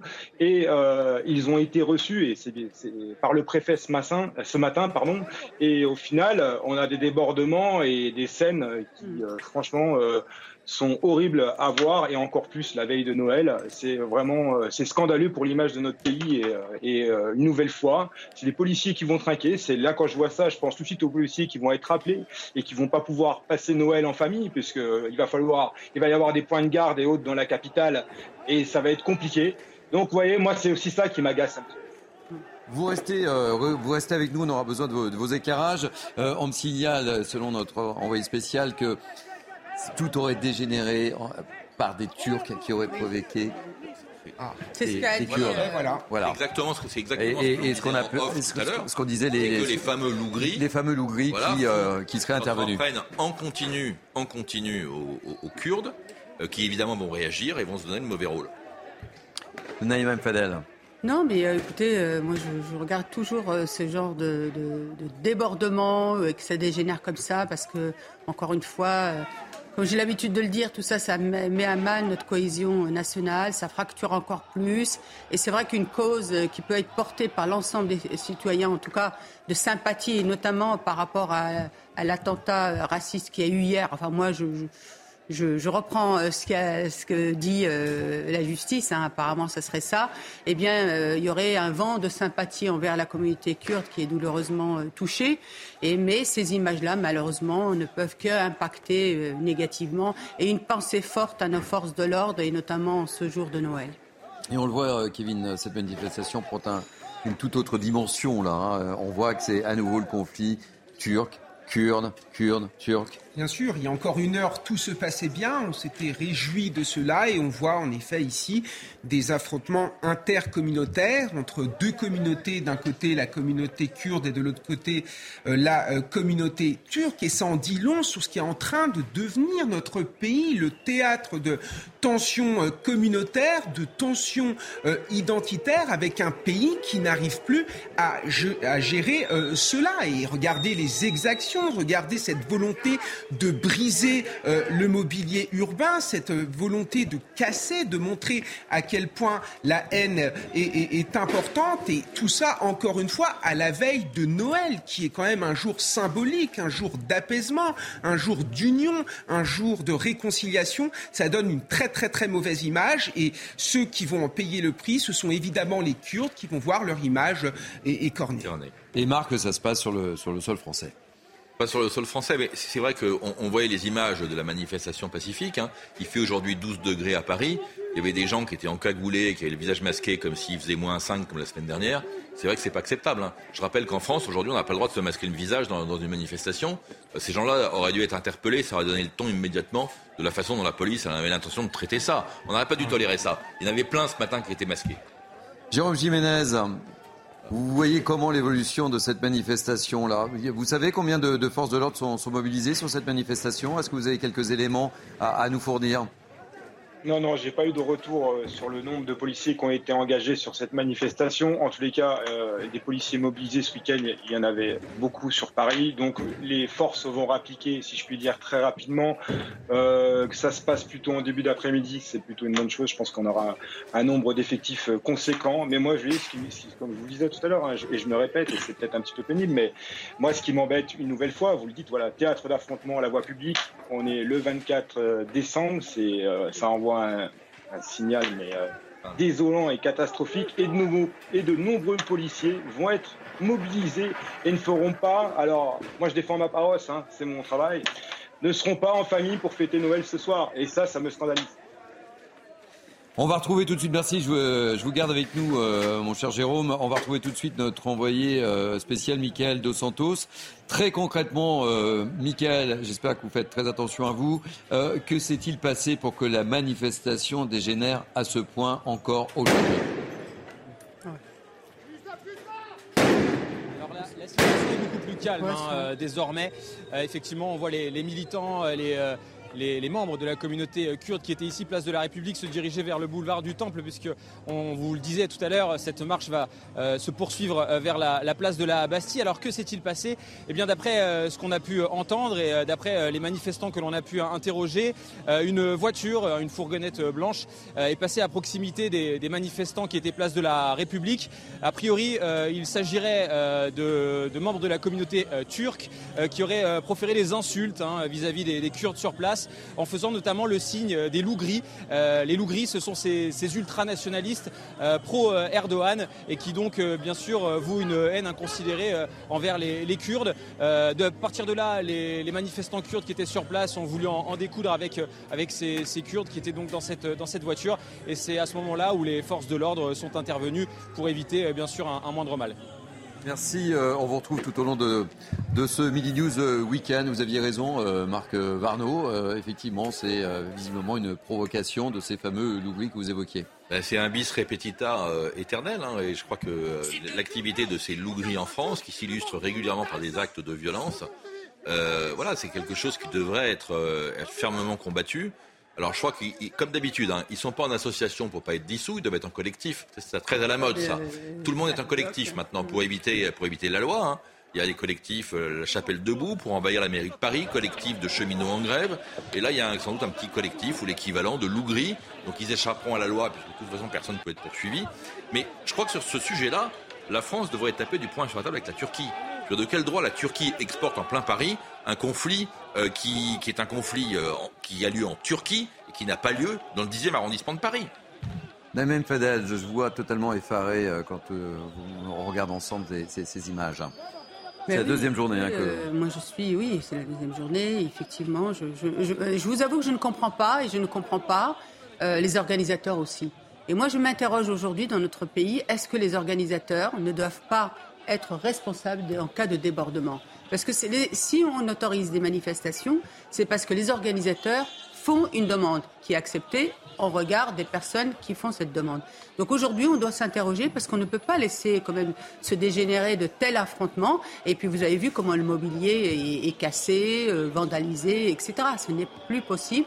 Et c'est vrai qu'on doit changer peut-être aussi sur ces questions-là euh, de, paradigme. Concernant nos policiers, ben vous savez, hein, nos policiers, euh, euh, les pauvres, c'est l'éternel problème qu'ils soient attaqués dans ces cadres de manifestations ou par des délinquants ou par lors des refus d'obtempérer, etc. Le problème qui se pose, c'est la peine planchée pour protéger effectivement nos policiers. Aujourd'hui, il y a un laxisme qui malheureusement fait que vous, pouvez vous attaquer à nos forces de l'ordre en pratiquement en toute impunité. Jérôme Jiménez, vous êtes toujours avec nous. Est-ce que vous savez euh, le parcours que doit normalement, normalement, je dis bien, euh, effectuer cette, euh, cette manifestation? Non, j'ai pas connaissance du tout du parcours qui était prévu. Euh, j'ai été pris un petit peu de cours, euh, je vais pas vous le cacher. Euh, par contre, je rejoins pas pleinement parce que vient de dire Naïma. En fait, hein, il faut il faut se rendre compte d'une chose aujourd'hui en France manifestation autorisée, mais avec un sentiment d'impunité et le mépris de l'autorité de l'État, c'est un cocktail explosif. Et voilà, on, et on assiste à ces scènes de débordement qui sont récurrentes puisque euh, en majorité les gens se sentent ben, se sentent non inquiétés, si je puis dire, par la police ou par la justice en France. Oui, Marc Verneau. Et je, crois que le, droit de grève, le droit de manifester, ça ne doit pas être, euh, ça doit pas être les pieds dans le béton de, de, 1945. Hein. Je crois qu'on a aussi le droit de, de, faire évoluer les choses. On ne fait rien évoluer en France. Et effectivement, je rejoins Naïma. Quand on organise une manifestation, on doit être responsable de ce qui se passe. C'est un peu trop facile d'organiser une manifestation et puis tout d'un coup, c'est pas de leur faute. Ce sont les black blocs, ce sont des minorités extrémistes, etc. Et là, au moment où vous parlez, on voit, on voit les, les, services de sécurité là qui essaient de repousser tous ces manifestants. Je, vous laisse la parole, Marc. Non, mais, non, mais Je crois que je crois qu'il faut que ceux qui organisent des manifestations n'aient pas zéro responsabilité. C'est un peu trop facile. Vous envoyez des gens dans la, dans la rue, il y a des violences urbaines et vous êtes responsable de rien. Ça ne peut pas fonctionner comme ça. Kevin Bossuet. Oui, là, on a l'exemple même d'une société multiculturelle qui se transforme en société euh, multiconflictuelle, avec des communautés qui se replient sur elles-mêmes. Et finalement, on voit bien qu'on ne partage plus rien ensemble. Et j'ai peur qu'il y ait une exportation euh, de ce conflit dans certains quartiers, dans certaines banlieues, avec une communauté euh, kurde et une communauté turque qui risquent peut-être euh, de s'affronter. Et, ça a déjà existé. Et c'est ça qui est, extrêmement euh, inquiétant. Et ce qui se passe, encore une fois, à la veille euh, de Noël, c'est incompréhensible pour l'ensemble des Français. Comment voulez-vous que les Français acceptent ce genre de spectacle? Comment voulez-vous que les Français acceptent que une minorité détruise comme ça tout sur son passage? Et surtout, que fait l'État? C'est aussi l'exemple même de l'impuissance publique, une incapacité finalement à gérer euh, les troubles communautaires et les troubles identitaires euh, dans notre pays. C'est assez désastreux. Je peux vous dire que, pour l'avoir vécu il y, a, maintenant très longtemps, que lorsque vous avez la malchance euh, d'avoir à la fois des, Kurdes et des Turcs dans une usine, dans la même équipe, parce qu'on n'est pas, on n'est pas, on n'est pas tous ethnologues, hein, donc on ne sait pas qu'un tel il est kurde, un tel il est turc, vous engagez des gens parce qu'ils ont le profil pour travailler, c'est ingérable. C'est-à-dire que là, euh, vous avez des situations, entre guillemets, de guerre interne. Bien sûr. Et donc, euh, c'est un vrai, vrai, vrai problème, parce que la violence entre les Turcs et les Kurdes est ingérable. Là, on le, on le voit euh, malheureusement à l'antenne. On va retrouver Jérôme Jiménez. Jérôme, vous êtes toujours avec nous? Oui. Quel regard portez-vous là sur l'évolution de cette, de cette manifestation? Michael De Santos nous disait ça semble se calmer, mais malheureusement, quand on voit les images il y a toujours euh, le service de sécurité qui essaie d'intervenir, mais qui semble totalement, euh, malheureusement, euh, débordé. personne. Oui, c'est le mot. C'est le mot. Hein. Je pense qu'ils ont été débordés, mais comme je vous l'ai dit, hein, il faut les laisser quelques minutes, si je puis dire, mais sur la capitale pour avoir arrivé des renforts, notamment des renforts policiers et peut-être des gendarmes mobiles ça va aller très vite. Hein. Euh, en début d'après-midi, comme ça, un samedi après-midi, la zone devrait être sécurisée assez rapidement, mais c'est scandaleux. Alors j'ai un très mauvais retour image, hein, je suis désolé, donc je vois pas très bien ce qui se passe, euh, mais euh, par contre, j'imagine que c'est assez violent puisque je vois assez, je vois de nombreux jets de projectiles et de fumigènes. Vous savez ce qui se passe aussi régulièrement, les pavés, hein, et ça, c'est important. les pavés ne sont pas pris, c'est-à-dire que les personnes casse la voie publique hein, pour projeter euh, des, pour jeter des, des, pavés sur les policiers. Donc il y a de la casse euh, même de, de parfois de, nos routes, de nos routes, de, nos rues piétonnes, de nos belles rues piétonnes dans la capitale. Euh, tout ça pour une minorité de personnes qui bah, salissent et, et détruisent nos, rues parisiennes. C'est scandaleux. Oui. Marc Varno. Oui. Quel est un peu votre bah, mon sentiment, c'est que les leaders de cette communauté devraient, devraient, les, devraient ramener le calme. Je veux dire, tout ça va les desservir terriblement. Euh, les, violences qui ont eu lieu, on les, on les effacera pas. Il faut absolument que ça s'arrête et que tout ça rentre dans l'ordre. Enfin, je veux dire, ça fait aucun sens. Naïma Mfadel Écoutez, oui, euh, je rejoins ce que vient de, de, de, dire Marc. Hein. Je pense que, enfin, je pense que le, le le ministre Darmanin euh, devrait prendre la parole là parce que c'est pas possible que ça continue comme ça. Surtout que le risque, c'est que ça continue encore tout le week-end de, Noël. Bah, euh, sachant que nos représentants de l'ordre, nos forces de l'ordre, ainsi que nos militaires, sont aussi euh, réquisitionnés, si je puis dire, pour protéger notamment, comme on l'a dit tout à l'heure, les lieux de culte. Euh, euh, et, protéger donc les citoyens euh, pour que tout se passe bien. Et s'ils doivent en plus être sur des telles manifestations, vous imaginez. Marc, indiscutablement, ce, qui a, ce qui a déclenché effectivement peut-être hein, aussi, c'est effectivement ce, cet assassinat de, ces trois femmes sur le territoire français il y a dix ans. Et, malheureusement, on n'a pas apporté de réponse à cette communauté. Alors certes, effectivement, Michael Dos Santos l'a dit, il y a cette provocation euh, des, Turcs et, euh, des coups gris, hein, c'est ça. malheureusement, effectivement, il semblerait que les, Kurdes n'aient toujours pas digéré en fait cette, non-réponse. Bah, les, Kurdes sont toujours euh, dans, un rôle de, victime. Alors à tort ou à raison, hein, je ne juge pas, mais euh, et c'est vrai que euh, le moindre soupçon de zone d'ombre, d'erreur de la justice, d'enquête bâclée, tout ça alimente. Tout ça alimente un ressentiment qui se, qui se finit en, en, malheureusement en violence. Hein. Je lisais hier qu'il y avait des, des Kurdes d'Allemagne qui allaient venir à Paris aujourd'hui. Là, le signal, il était très fort. On doutait bien que ça allait pas se passer ultra pacifiquement. Les Kurdes en Allemagne sont beaucoup plus nombreux. Hein. Ils sont un million en Allemagne. En France, ils sont beaucoup plus organisés et ils sont, pardonnez-moi, mais habitués quand même à la confrontation physique et violente avec euh, les groupuscules des loups gris euh, ou turcs. Et là, je voudrais, euh, puisque nous sommes en, direct hein, sur, on voit bien que le, service d'ordre est en quête, est juste devant cette, cette, manifestation, et on le voit là, effectivement, ils se font à nouveau déborder, ça, ça, ça, dégénère, et ils essaient malgré tout, hein, Mfadel. Bah, on voit les euh, poubelles, on voit. Euh, ces, images euh, sont, navrantes. c'est pitoyable. On n'arrive même plus à, qualifier les choses parce que c'est insupportable en fait. C'est insupportable et on imagine que nos, nos compatriotes devant leur télé doivent voir ces images et on ne comprend pas. Regardez ce qui se passe, c'est pas possible. Oui, Marc Varno. Il faut peut-être préciser également que on dit les Kurdes, les Kurdes, les Kurdes. Non, non, les Kurdes ne sont pas monoblocs. Hein. Ils sont sur quatre pays. Et ils sont dans, beaucoup d'organisations différentes. Et notamment les drapeaux que l'on voit. C'est ça la particularité aussi. Voilà, ils n'ont pas d'État, mais ils sont sur quatre pays. Hein. Voilà. Ils sont 35 millions. Euh, ils sont euh, une très grosse minorité en, Turquie, mais ils sont aussi quelques millions en Irak, en Syrie. Et, c'est l'un des plus grands groupes euh, ethniques et, apatrides. Hein. Mais là, si on regarde les drapeaux, vous avez à la fois des, drapeaux des, des, Kurdes turcs, les PKK, mais vous avez également le YPG, les, les Kurdes syriens, et d'autres drapeaux que je ne connais pas. Donc il est très probable dans cette manifestation qu'un mono-service d'ordre rebondissant sur mhm. soit incapable de maîtriser autre chose que les siens il semblerait qu'il y a plusieurs groupes distincts. Et c'est vrai que c'est important de le, signaler. Hein. Euh, les Kurdes sont euh, sur quatre pays hein, la Turquie, l'Iran, l'Irak, euh, la, Syrie. Il n'y a pas d'État, quoi. Hein. Non, non, c'est les grands oubliés de la décolonisation, les, les, Kurdes. Naïm Fadel.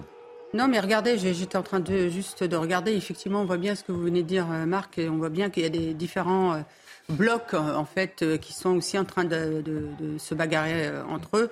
Donc ça veut dire encore une fois que les organisateurs euh, n'ont pas. Effectivement, ça a été organisé dans la précipitation, mais il aurait peut-être fallu attendre un peu que l'émotion tombe un peu.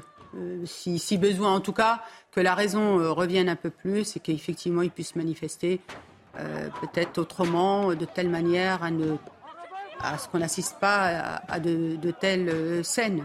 Et, le phénomène nouveau, je serais tenté de dire, euh, à Marc Varneau, c'est que c'est tout un peuple qui se retourne là, sur le territoire français, contre les forces de l'ordre françaises.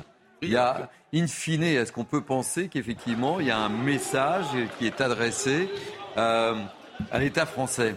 Bah, On peut le croire quand même. Oui et non, c'est-à-dire que c'est toutes les... on parle de communautés, mais, toutes les communautés sont très différentes. Euh, vous avez une communauté comme la communauté kurde, pour partie d'entre elles, a été victime euh, de maltraitance euh, ou d'exactions encore plus graves euh, en Turquie, en Syrie ou ailleurs. Et donc ce sont des gens qui, arrivent en France avec une culture de la violence qui n'est pas du tout la même que, pardonnez-moi, mais sans voilà que, celle d'un Norvégien ou d'un Belge. Et donc forcément ces gens-là ont la violence qui est à fleur de peau et que et, dès qu'il y a quelque chose qui ne va pas, eh ben ils vont avoir ce réflexe de violence. Et c'est pour ça que je disais tout à l'heure qu'il faut intégrer ça. Et lorsque le préfet de police ou le ministre de l'Intérieur fait un discours à chaud sur une scène de crime, il, doit, il doit quand même comprendre que là, il n'a pas une population, pardonnez-moi, de Bretons, de Bourguignons, mais de Kurdes. Et que donc, ils ne vont pas réagir de la même façon. Et ça, je crois que malheureusement, on n'a pas fait assez attention hier. D'ailleurs, je, je, signalais euh, tout à l'heure, lorsque Gérald Darmanin se rend sur place, on voit bien que la fin de son intervention, euh, il a du mal à la terminer parce qu'on sent que la colère gronde. Et ça ne marche pas et ça ne fonctionne pas. C'est important de le dire aussi. Je voudrais juste préciser que les militants de Sainte-Soligne, par exemple Marc, sont loin d'être des Kurdes et pourtant vous avez vu les, scènes auxquelles on assiste. Euh, mais bon, euh, donc voilà, je pense qu'il y a une violence aussi due à l'ultra-gauche aussi.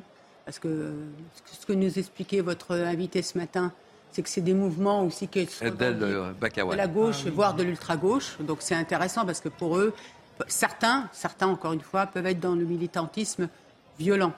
Mais c'est vrai que malheureusement, ces images-là de violence, de dégradation, etc., on les voit, j'allais dire, aussi chez les nôtres.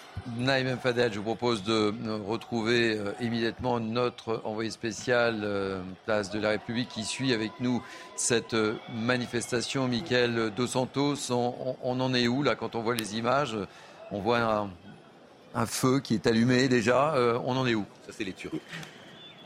Ah, c'est des Turcs alors il y, a, il y a quelques minutes, euh, les, manifestants qui étaient place de la République euh, se sont dirigés vers le boulevard du Temple. Hein. A priori, euh, tout le cortège se dirigeait vers la place de la Bastille. et tout d'un coup, on a aperçu des, jets, des jets de gaz lacrymogène. les manifestants sont donc revenus place de la République. Ils ont rebroussé chemin avec forcément un air irrespirable, des yeux qui piquent. des manifestants qui sont revenus donc place de la République. certains, eux, sont restés euh, boulevard du Temple où euh, il y a eu euh, des affrontements visiblement. mais ce qui est assez difficile à comprendre, c'est de savoir est-ce que ce, cortège, cette manifestation était autorisée par la préfecture ou non. a priori, c'est la question à laquelle il faudra répondre puisque les manifestants sont revenus tout simplement place de la République. Merci Mickaël, on vous retrouve tout au long de cette après-midi. Évidemment, soyez excessivement prudents vu les images que l'on découvre sur, sur CNews. C'est quand même d'extrême tension, cher Marc. Hein. Absolument. Souhaitons que ça, cesse de dégénérer, que ça s'arrête. Je veux dire, ces, images sont inacceptables. Elles sont d'abord inacceptables pour les Kurdes eux-mêmes. C'est-à-dire que ces images vont leur faire du tort, je, me répète, mais euh, ça ne peut rien leur apporter de bon. Et tous ces, concerts de drapeaux que l'on voit euh, du PKK euh, dans le 10e arrondissement, franchement, là aussi, ça, va les desservir. Ça va être abondamment commenté. Tout ça va leur faire du tort alors qu'ils ont encore une fois une bonne image aujourd'hui, et eh ben, ce qu'ils font là, euh, c'est dramatique. Dramatique pour eux. Et vous comprenez cette réaction face, euh, face à cette provocation des, Turcs hein Oui, je, le comprends. Et en même temps, je veux dire, il, faut aussi raisonner. Je veux dire que quand on est euh, les leaders de ces, de ces groupes, doivent raisonner et comprendre que dans un, dans un monde d'images, de donner des images comme celle-là va leur faire un tort considérable. Naïm Fadel. Oui, bah écoutez, moi, ce que j'étais en train de m'interroger, euh, euh, est-ce qu'au sein du, ministère de l'Intérieur, il y a euh, une personne qui a en charge les communautés de réfugiés, si je puis dire, parce que ce, ce sont des réfugiés. Et là, on hein. voit effectivement, on voit les images, ça y est, les manifestants s'attaquent aux, véhicules, donc malheureusement des images classiques. on va avoir des, ah des voitures en feu dans 10 minutes et voilà, donc euh, la manifestation, on espérait ce matin. On a un vrai problème de maintien de l'ordre, en fait, euh, parce que là. là, il y a des. Je suis d'accord avec Taïma. Mm. Là, honnêtement, alors on n'a pas, on, voit pas la volumétrie des manifestants, mais, mais on, comprend quand même qu'il n'y a pas 50 000 manifestants. Il y a quelques centaines de manifestants visiblement, ultra violents. comment se fait-il que les unités spécialisées, cette fameuse CRS 8, les Braves, etc., aillent pas arrêter tout le monde Là, le volume de manifestants violents ne semble pas être très élevé. Non, on espère une manifestation euh, dans l'émotion, dans, l'hommage. Euh, et c'est ce qu'espérait également Adèle Bakawan, qui était notre invité dans la première heure de, de News, hein, euh, qui est un grand spécialiste du, Moyen-Orient et, des questions kurdes. Il espérait, nous, tous, nous l'espérions malheureusement, bah, quand, on voit ces, quand on voit ces images en, direct. D'autant plus, encore une fois, vous voyez, c'est ça qui, qui, dramatique aussi dans cette situation aussi de, où on est en attente de mieux comprendre ce qui s'est passé, etc., et de qualifier euh, cet acte criminel. Euh, euh, bon, la police, comme vous disiez tout à l'heure, a dit que c'était un acte raciste. Eux, on voit des actes gratuits en train de se produire. On, voit bien qu'ils veulent entendre, comme on disait tout à l'heure avec Marc, qu'ils veulent entendre que c'est un acte politique dirigé contre la communauté kurde par des Turcs. Sauf que malheureusement, si ce n'est pas le cas, je veux dire, on ne peut pas inventer les choses. Et, justement, moi, je reviens à ce que je disais tout à l'heure, euh, Thierry. Attention de ne, pas, d'oublier en fait euh, comment dirais-je, la priorité aujourd'hui, euh, ce qu'a dit le ministre Darmanin, de protéger encore une fois des actes racistes, des attentats racistes, les lieux de culte et notamment les mosquées.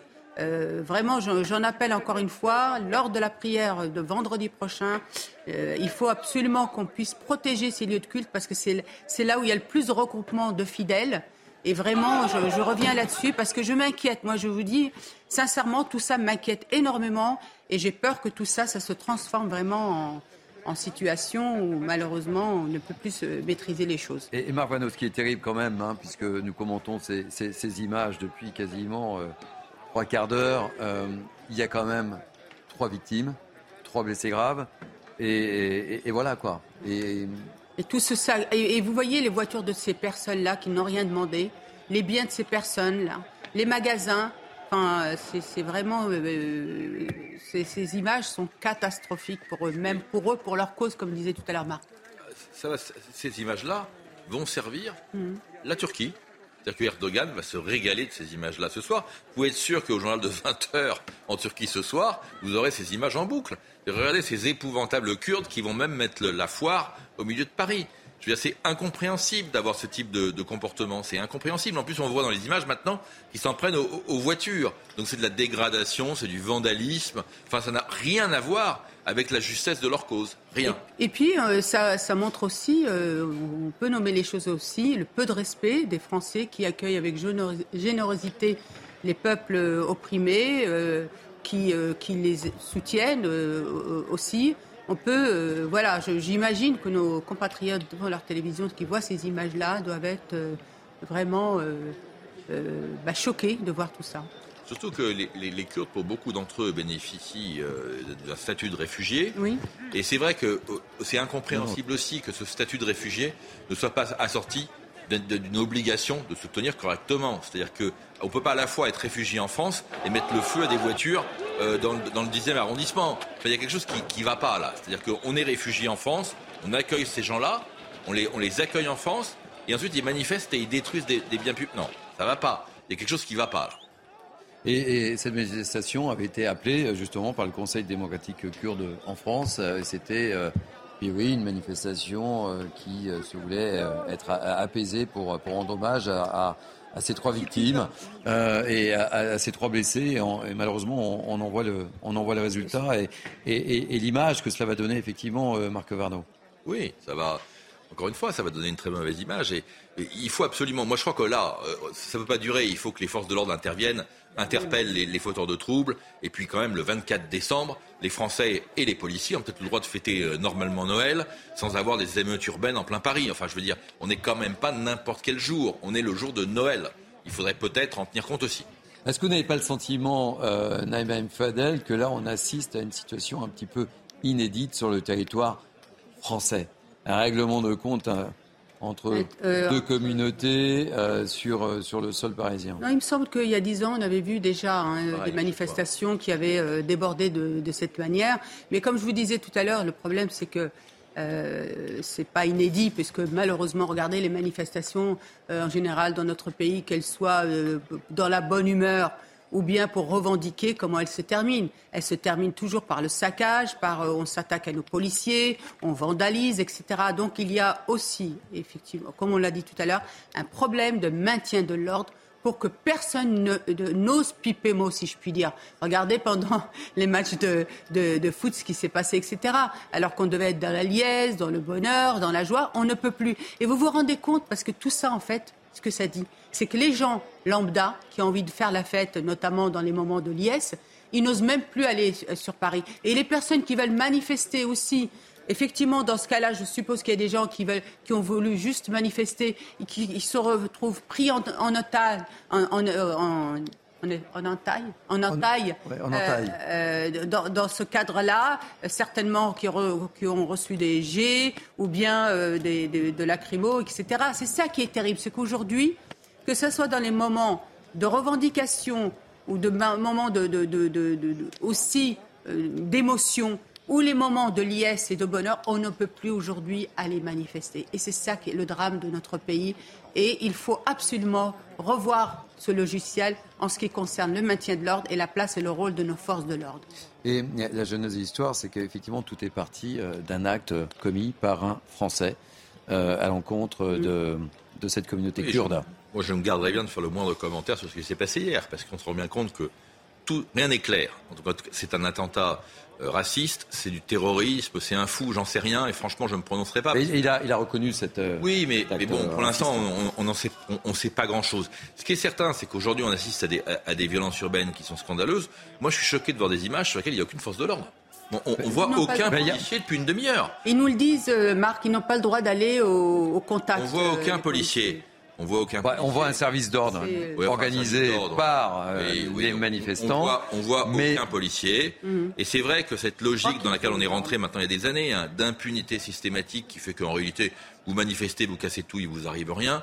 Euh, je m'étais amusé, il y a, enfin amusé, j'avais regardé, regardé le nombre de black blocs qui avaient été interpellés sur une manifestation et le nombre qui avait été déféré. Les trois quarts avaient été libérés pour des vices de procédure. Donc on ne peut pas continuer comme ça en France. On ne peut pas continuer comme ça en France. Si la règle du jeu, c'est on se tient bien, on se tient mal, il t'arrive la même chose, comment voulez-vous expliquer aux Français qui respectent les lois et qui respectent tout de continuer à respecter quoi que ce soit quand ceux qui respectent rien, il leur arrive rien? Ça ne marche pas comme ça? Et, je rappelle également, on l'a écouté ce matin sur, euh, sur, euh, sur l'antenne de, CNews, que le porte-parole du Conseil démocratique kurde euh, de France a, jugé inadmissible, inadmissible que le caractère terroriste ne soit pas retenu à l'encontre de cette personne. C'est ce que je vous disais tout à l'heure, c'est que le problème qu'on va avoir, c'est qu'ils ne voudront pas entendre une autre qualification. Donc effectivement, comme dit Marc, il faut qu'on attende encore, mais de ce qui s'est dit tout à l'heure et ce que vous nous avez dit, apparemment, on irait vers un acte raciste. Raciste, oui. Donc, effectivement. Mais là, on a clairement deux positions qui s'opposent. Mais si c'est un acte raciste, il faut que la communauté kurde l'entende aussi. On peut pas. Euh, et, c'est là où on voit que l'État français va se retrouver en, fait entre le marqueur. Oui, mais hier, dès hier, on entendait et on entendait aussi. Euh, c'était Erdogan, Erdogan, Erdogan hier. Oui, oui, dès, le, dès le départ. D'ailleurs, même. Ça a été euh, placé sous cet aspect-là. Certains témoins ont dit que, que cet individu parlait, parlait turc. Mais hier, effectivement, on était dans le flou, on se posait des questions. Euh, au début, on a cru même que c'était peut-être euh, une attaque euh, terroriste. Et heureusement, enfin, je puis dire, ce n'était, pas, ça. apparemment, de ce qu'on raconte, enfin, de ce qui se dit, mais aussi du pédigré de cette personne. Parce qu'en fait, il n'est pas son premier acte raciste. Il l'a fait avec, ce camp de migrants où il s'est attaqué à ce camp avec un, un sabre. Et c'est pour ça d'ailleurs qu'il était euh, emprisonné.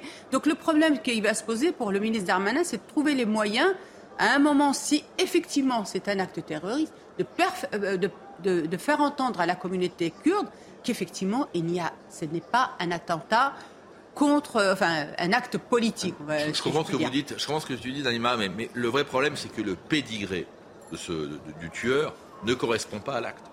C'est-à-dire que ce monsieur s'en est pas pris toute sa vie à des Kurdes ou à des micro-minorités. Ce monsieur est allé dans le symbole, dans ses actes racistes. Il attaquait un camp de migrants. On parle mhm. des migrants H24 aujourd'hui. Et s'il s'en était pris à, une, minorité ou une très visible étrangère en France, on pourrait comprendre. Mais quand il s'en prend aux Kurdes, c'est là où les Kurdes ne comprennent pas. Ils disent attention, c'est du terrorisme.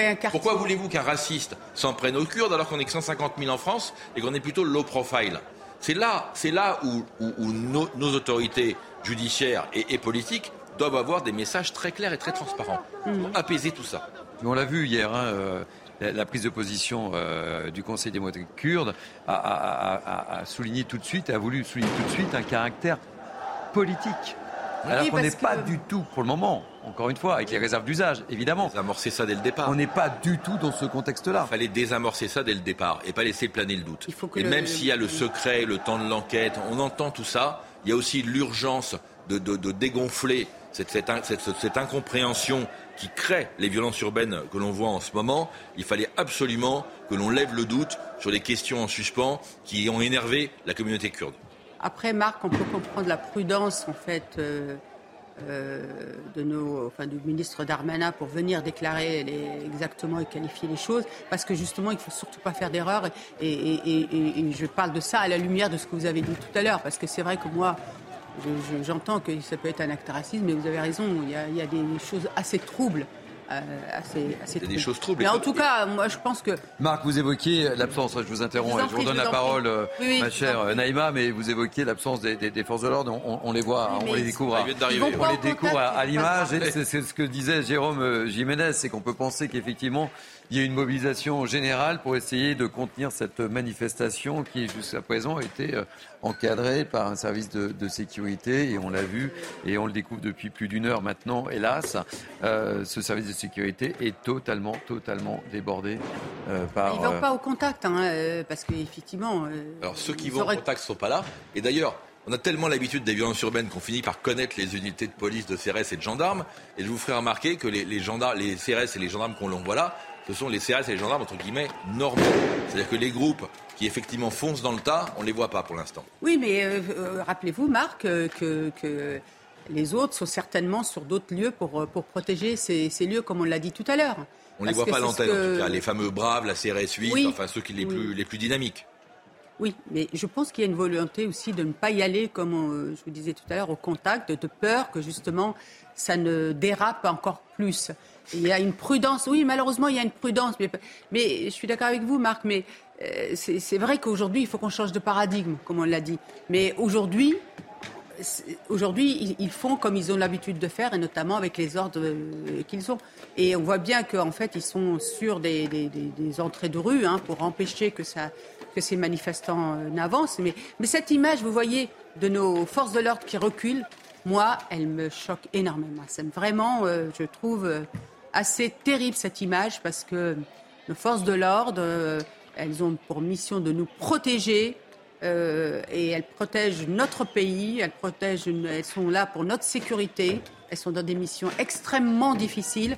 Et de les voir reculer comme ça, c'est Marc Varnaud, euh, que les, conditions, les conditions ne sont pas très simples. J'irais même au-delà de ce que Naïm a dit. cest que je, voilà, je rappelle que dans beaucoup de manifestations, même moins violentes que celle-là, on envoie des canons à eau. Enfin, on a quand même des moyens pour pouvoir euh, ramener l'ordre rapidement. Hein. Là, on sent, on sent effectivement, au vu des images que l'on voit, qu'il y a une volonté d'y aller mollo. Et cette volonté d'y aller mollo, elle est scandaleuse. On a des émeutes urbaines, il faut que la police rétablisse l'ordre. Voilà, c'est tout. Ça me paraît être quand même euh, la, base du fonctionnement d'un pays comme la France. Si on continue à avoir des CRS qui reculent et aucun moyen pour arrêter le saccage en cours en plein Paris, bon, bah très bien. On aura fait saccager le centre de Paris le 24 décembre par des militants kurdes qui sont fous furieux. Alors, je voudrais qu'on contente d'expliquer pourquoi cette colère de la, communauté euh, kurde, pourquoi, euh, au-delà d'une attaque xénophobe, euh, Marc Varnaud, pourquoi on, elle y voit quelque chose de, plus politique là, et, ça se démontre là. Ben, si vous voulez, les, Kurdes ont, très mal, ont très mal. Alors, les, Kurdes sont, en, enfin, les Turcs sont en conflit avec, avec leur minorité kurde, 15-20% quand même, c'est énorme en Turquie. Oui, c'est énorme. Depuis maintenant des décennies, les Kurdes revendiquent des, des États depuis la fin de la Seconde Guerre mondiale. Ils sont à cheval sur quatre pays, comme on l'a expliqué tout à l'heure. Ils sont en minorité partout. Et donc, ils ont pensé, avec euh, la guerre contre, contre Daesh, puisque c'est eux qui, pardonnez-moi, ont été nos fantassins et ceux qui sont les mourir en première ligne pour les Occidentaux, que ça allait leur apporter un certain nombre d'avantages. Et ils se sont rendus compte, sitôt la, guerre finie, que, et d'une, ils étaient devenus gardiens de prison, c'est-à-dire que c'est eux qui gardent mmh. euh, les terroristes français euh, qui sont emprisonnés là-bas, 800 quand même, et alors, grande surprise, l'armée turque a décidé de les attaquer et les Occidentaux n'ont rien fait. Donc il y a un ressentiment qui est colossal chez les Kurdes aujourd'hui. Je ne vais pas dire qu'il est justifié, mais il est colossal. Ils ont l'impression d'être le dindon de la farce de la guerre contre Daesh. Ils sont devenus gardiens de prison de nos terroristes et dans le même temps les Kurdes, les, pardon, les Turcs, les, attaquent pour les repousser à 30 km de toutes les frontières. moi je me mets à leur place, ils ont quand même de quoi être furieux. Mhm. Et la, situation, ce que disait le, Conseil démocratique kurde, c'est que la situation politique en Turquie concernant le mouvement kurde laisse clairement à penser que ce sont des assassinats politiques. Ce que disait, ce que disait le, Conseil, très, très, mais on le voit hein, depuis, euh, depuis hier, la petite musique tourne autour de ça. Non, mais ce qu'il faut savoir, c'est qu'en Turquie même, les assassinats, les assassinats politiques sont légion et que les Kurdes en, en, Turquie. Et regardez ces images, regardez ces oh images. Regardez ces images, voilà. Euh, c'était censé être une manifestation en hommage aux, trois victimes. Et, voilà, une scène, une scène de chaos. vous évoquiez les voitures qui brûlaient, elles brûlent. Euh, nous sommes dans une véritable scène de, chaos avec euh, des Parisiens qui sont en train d'essayer. c'est quand même terrible hein, de voir ça. Nous sommes en 2022. C'est à Paris. Vous ne rêvez pas. Vous êtes bien sur CNews. Et, et, des Parisiens qui sont en train d'éteindre les véhicules qui brûlent juste devant, mais derrière des grilles c'est affligeant, encore une fois. C'est incroyable, ces images-là. Il faut absolument que les forces de l'ordre interviennent. Je crois qu'on ne peut pas laisser des images comme ça. Euh, voilà, il faut, il faut que Et on voit le ras-le-bol des Les gens qui sont sortis là. Les gens sont sortis, ils sont en train d'arroser derrière. Enfin, c'est quand même, bah c'est totalement lunaire cette image. C'est ah totalement lunaire. Ah C'est-à-dire que je suppose que les pompiers ne peuvent même pas accéder, certainement. Ouais. Ils peuvent pas accéder. Ils seraient, ils seraient pris certainement à partie. Ça, c'est une, lance euh, incendie de secours, donc ça doit être un on Est, on est la période des fêtes de Noël. Et, François, qui est, en, qui est en régie, me, dit que c'est aussi siècle d'hiver. Oui, c'est ça. on ah, voit que ce sont des lances à incendie euh, d'un ERP, d'un établissement qui reçoit du public. Marc Varno, comment vous voyez l'évolution un peu de, cette situation et, de ce conflit qui se déroule sur le, sur le territoire français? Je crois que M. Laurent Nunez a une décision à prendre tout de suite. Hein. C'est de continuer à, essayer euh, l'impossible en ne réprimant pas cette manifestation ou ramener le calme euh, rapidement. Et je crois que la seule décision qui s'impose, c'est de ramener le calme rapidement, de mettre, les, de mettre les moyens policiers en place pour ramener le calme, quoi qu'il en coûte. On ne peut pas laisser comme ça euh, des émeutes urbaines durer des heures en plein Paris le 24 décembre. Ce n'est pas acceptable. Naïm Fadel oui, bah écoutez, je rejoins complètement ce que vient de dire Marc. Il faut que ça s'arrête. Là, devant le cirque d'hiver, effectivement, en plus, je suppose qu'ils sont ouverts au public. Donc là, ça veut dire que les publics ne vont pas euh, euh, accéder. Ça veut dire aussi que ça met à mal aussi l'image de notre pays, notamment notre capitale, en cette période de fête de fin d'année, où justement, on a beaucoup de touristes qui viennent dans notre pays, qui viennent, j'allais dire, profiter du charme de notre ville, mais là, quand je dis ça, c'est, ça peut être un peu malheureusement risible. Non, c'est dramatique. Là, et, Marc Varnaud, vous le signaliez tout à l'heure, indiscutablement, ce qui se passe aujourd'hui à, Paris. va laisser, va laisser des, traces, bon des traces on les voit, mais va laisser des traces aussi sur l'image euh, et vous l'évoquez, hein, les, Kurdes ont plutôt une, bonne image. Et puis, euh, ils nous rendent énormément de services dans la lutte contre, contre, contre Daesh. Et, là, d'un seul coup, ben, voilà quoi, voilà le résultat. Et il y a énormément d'hommes politiques en France qui, les soutiennent, qui sont leurs porte-parole, hein, Bernard-Henri Lévy, euh, quelques autres. ils vont être mis dans une position qui va être très compliquée parce que justifier, expliquer, commenter ce qui est en train de se passer à Paris en ce moment va être, c'est une mission impossible. Comment voulez-vous expliquer que, les, Kurdes euh, sont des gens euh, victimes de tout quand ils mettent, enfin pas, pas à feu à sang, mais, mais quand ils créent un tel désordre en plein Paris c'est inexplicable. C'est inexplicable et ça va leur faire, encore une fois, du tort et du tort sur le long terme. Parce que leur image va être profondément ternie avec ce qui s'est passé aujourd'hui. Alors hier, euh, Naïma, vous l'avez vécu en, direct, hein, cette, première manifestation. Je ne sais pas si ça a été le cas ou pas tout à l'heure, ou au cours de cette manifestation, mais, hier, les, manifestants euh, scandaient euh, aux forces de l'ordre Vous nous protégez pas.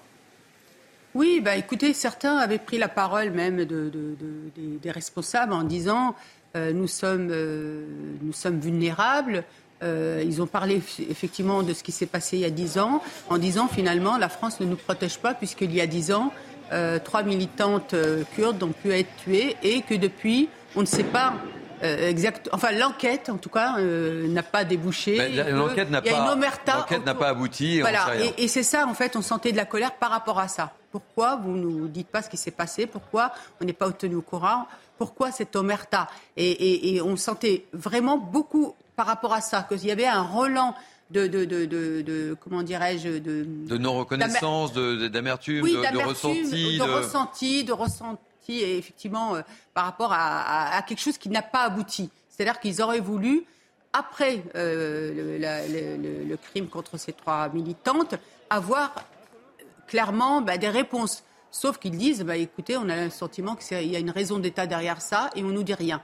Donc euh, voilà, et, en fait, on sent beaucoup qu'il y a beaucoup d'émotions euh, là-dedans et que justement, et l'émotion aussi, j'allais dire, des Kurdes lambda, entre guillemets, ce qui fait qu'à mon avis, c'est pour ça que euh, les représentants, les, chefs hein, de cette communauté n'arrivent pas à faire venir, faire venir le calme et qu'hier, effectivement, ça a débordé aussi alors que le ministre était là, mais même devant la mairesse, parce que la mairesse, quand elle a pris la parole, dès le début, nous on l'a vu, parce qu'on était en live hein, quand ça s'est passé, dès le début, elle a pris la parole, elle a expliqué, elle a expliqué son quartier, c'était un quartier où vivaient les communautés, que ça se passait bien, etc.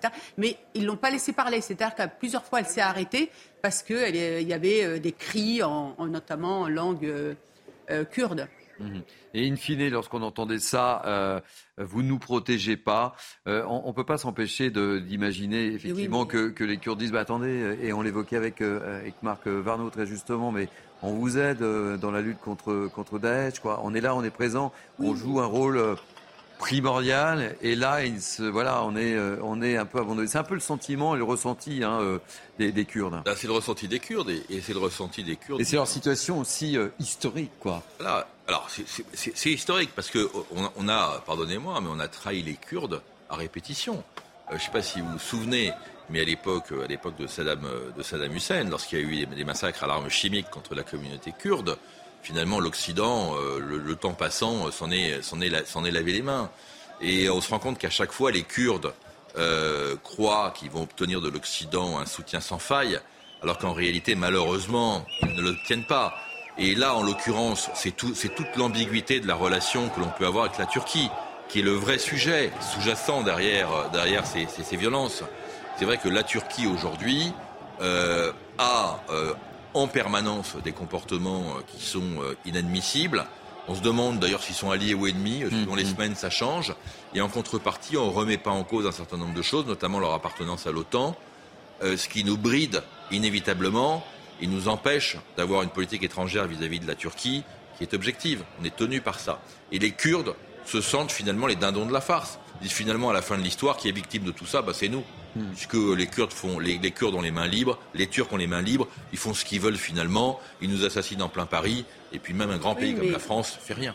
Oui, mais justement, ces propos-là, vous nous aidez pas, c'est aussi des propos qui peuvent être injustes, parce que, effectivement, puisque eux, ils veulent absolument que ce soit un acte politique. Donc on attend encore une fois de, voir. Si c'est un acte politique, effectivement, on peut se poser la question de comment euh, cette communauté est protégée, notamment. Euh, euh, ces lieux de, rassemblement. Mais en l'occurrence, là, c'est injuste, injuste envers, euh, envers euh, la France et injuste envers les déclarations aussi qu'a faites le ministre Darmanin il y a quelque temps, où il redit sans cesse il faut protéger les Français de toute confession, etc. Et qui a ce souci, il faut lui rendre hommage par rapport à ça. bon, voilà, il avait aussi euh, eu euh, vent aussi par les renseignements euh, territoriaux de, de risques d'actes racistes. Donc tout de suite, il a, il a pris des dispositions. Donc là, pour le coup, moi, je trouve ça extrêmement injuste, encore une fois, envers la France et aussi le ministre Darmanin. Marc Vano, je ne veux pas jouer au, prof d'histoire, mais, mais c'est vrai que si on, pose la question à, quiconque, est-ce que le Kurdistan existe? euh, est-ce que le Kurdistan, euh, on peut placer le Kurdistan sur une carte? Ben, la, réponse est non. Bah, la réponse est non. Le, Kurdistan, il existe ou il n'existe pas? Bah, disons, que les, puissances coloniales n'ont pas tracé un trait autour d'un pays qu'ils ont appelé le Kurdistan. Maintenant, finalement, et c'est pas un, c'est, pas un État souverain. non, mais c'est pas un État. C'est pas, c'est pas un État aujourd'hui, puisqu'ils sont à cheval sur quatre pays. La, réalité, si vous voulez, c'est que la décolonisation, et on, le sait, on le sait tous, a produit, a produit des heureux et a produit des drames. Et euh, le Kurdistan fait partie des drames de la décolonisation. C'est-à-dire que le, tracé des frontières a été, entre guillemets, fait, fait sur leur dos. Euh, nul ne peut contester qu'il y a une histoire, une identité, etc. et que les Kurdes ne sont pas uniquement euh, une minorité qui, qui porte aucune valeur culturelle ni historique.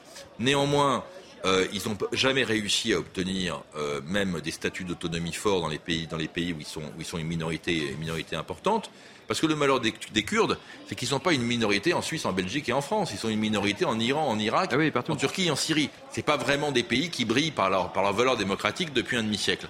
Donc oui, effectivement, les, Kurdes ont, euh, ont un, problème, ou plutôt nous on a un problème aussi avec les Kurdes, c'est que malheureusement on leur a pas donné un pays à une époque où on donnait des pays, pardonnez-moi, mais quasiment à tout le monde, et donc aujourd'hui on a payé le prix aussi. Oui, mais je pense que justement euh, le prisme de l'histoire, je pense que c'est important de le signaler euh, dans le, dans le cadre de, cette manifestation, peut expliquer aussi beaucoup de choses. Si on veut prendre un peu de, malheureusement, je serais tenté de dire d'un peu de hauteur par rapport à ces faits, mais tout ça explique également cet état d'esprit euh, des Kurdes et cette colère qui est en train de s'exprimer euh, sous nos yeux. Quoi. Vous, avez la même, vous avez la même colère chez, pour d'autres raisons, mais qui peuvent être comparées chez les Arméniens. vous avez finalement toujours une colère chez, chez ceux qui s'estiment floués par l'histoire ou qui aujourd'hui sont faibles et s'estiment mal défendus par l'Occident pour lesquels ils portent les mêmes valeurs. Et donc ça, c'est on n'est pas plus dans un débat historique, on un débat qui est philosophique. Non, mais soit étant dit, l'histoire nous permet de comprendre. l'histoire nous permet d'expliquer. l'histoire nous, nous, permet d'analyser aussi et de mieux comprendre ce ressenti et cette colère. Et Après, moi, je m'interroge encore sur ce fameux droit euh, d'ingérence où euh, euh, où je, suis persuadée que les peuples peuvent s'autodéterminer ou avoir leur indépendance ou leur territoire quand ils, ils combattent au sein de, de, ces pays. Mais pas, enfin, je veux dire, en quoi la France, elle va avoir ce, ce droit d'ingérence, encore une fois. D'ailleurs, vous avez vu ce qui s'est passé avec le droit d'ingérence, on l'a payé amèrement, parce qu'aujourd'hui, on a éclaté, euh, on a complètement euh, détruit toute cette région, l'Irak, regardez ce que c'est devenu, euh, la Libye, la, Syrie, c'est loin d'être, malheureusement... Loin de non, de sa Non, je sais, je sais, non, je sais bien, Marc. Hein. Non, j'ai bien, j'ai bien compris, Marc, mais c'est vrai que euh, voilà, on en revient de ce droit d'ingérence parce que le chaos maintenant, euh, notamment en Irak, en Libye, en Syrie, on l'a quand même euh, un peu provoqué et regardez les conséquences aussi pour nous. Alors je ne sais pas, je ne sais pas. J'aimerais qu'on entende un petit peu ce que ce que scandent ces ces manifestants. Je ne sais pas si en régie on peut me, mais on, ils scandent un certain nombre de choses que je n'entends pas ou qu'on entend très mal. Euh, alors, je ne sais pas si vous avez remarqué, hein, depuis que nous commentons ces, ces images, on, a senti parfois euh, les choses dégénèrent et puis effectivement le service d'autre reprend le dessus, enfin une espèce de jeu de chat et la souris comme dans toute manifestation, hélas. Là, on a le sentiment que c'est un petit peu plus calme, quoique j'y mets des, ah, des guillemets. Des, des, angles apparemment, hein, J'y mets, mets, des guillemets, évidemment. Vous avez vu là le feu enfin, qui est fait, dépend des encore une fois, on voit pas beaucoup de forces de police. Hein. Euh, ah, bah, ils sont là, les pauvres. Euh, voilà. Je crois qu'il est temps de ramener l'ordre. Quoi. Il faut pas, faut pas hésiter. Pas Et là, si on, nous remarquons les, les forces de l'ordre qui sont en train d'essayer d'intervenir. En tous les cas, personne, personne ne peut malheureusement euh, rester indifférent. Nous sommes, le, nous sommes bien le, le 24 décembre. Euh, nous sommes bien, sommes bien à Paris. Et, euh, et c'est la deuxième manifestation. Euh, c'est le réveillon de Noël. Qui, qui, qui dégénère euh, en, en, en, ce jour de, de réveillon de, de Noël. C'est le drapeau, là, mais ça, c'est un des drapeaux du PKK, sur lequel il y a la photo de leur leader qui est emprisonné depuis 20 mm. ans, je crois, en Turquie. oui, donc c'est. On voit très clairement que c'est très, très, très politique. Et on voit les, les forces de l'ordre en, en position. Euh, Est-ce que le, ministre n'a pas tweeté par hasard? Non. Je n'ai pas, je n'ai pas vu de, communication encore.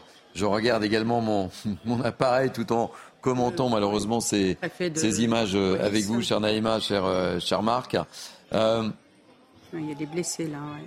Et il semble-t-il qu'il y ait des, des, blessés. Marc Varno, effectivement, personne ne peut rester insensible à ce qui se passe là. Non, et malheureusement, ce sont des images qu'on a trop l'habitude de voir et qu'on n'a plus envie de voir. Je crois que plus personne n'a envie de voir ces images-là. Le droit de manifester, très bien, c'est un droit qui est sacré. Mais le droit euh, de, de, casser, de détruire, le droit aux émeutes, c'est pas un droit qui doit être toléré. Et je crois que là, il faut effectivement que ça s'arrête. Ça a trop duré. Euh, on peut pas rester toute l'après-midi comme ça. Ça fait plus d'une heure que ça dure. Je ne comprends pas que les forces de l'ordre soient pas plus agressives.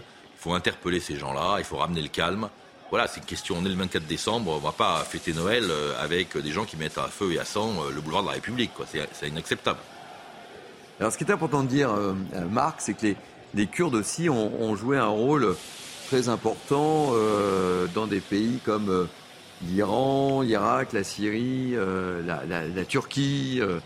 Et, vous l'évoquiez tout à l'heure, c'est donc c'est un peuple sans territoire, ce qui peut expliquer un certain nombre de choses.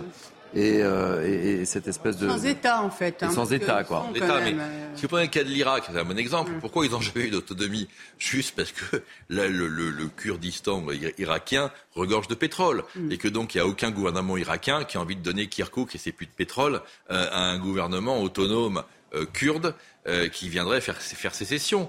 Donc là aussi, ils sont victimes non seulement de l'histoire, mais aussi de la réalité économique actuelle.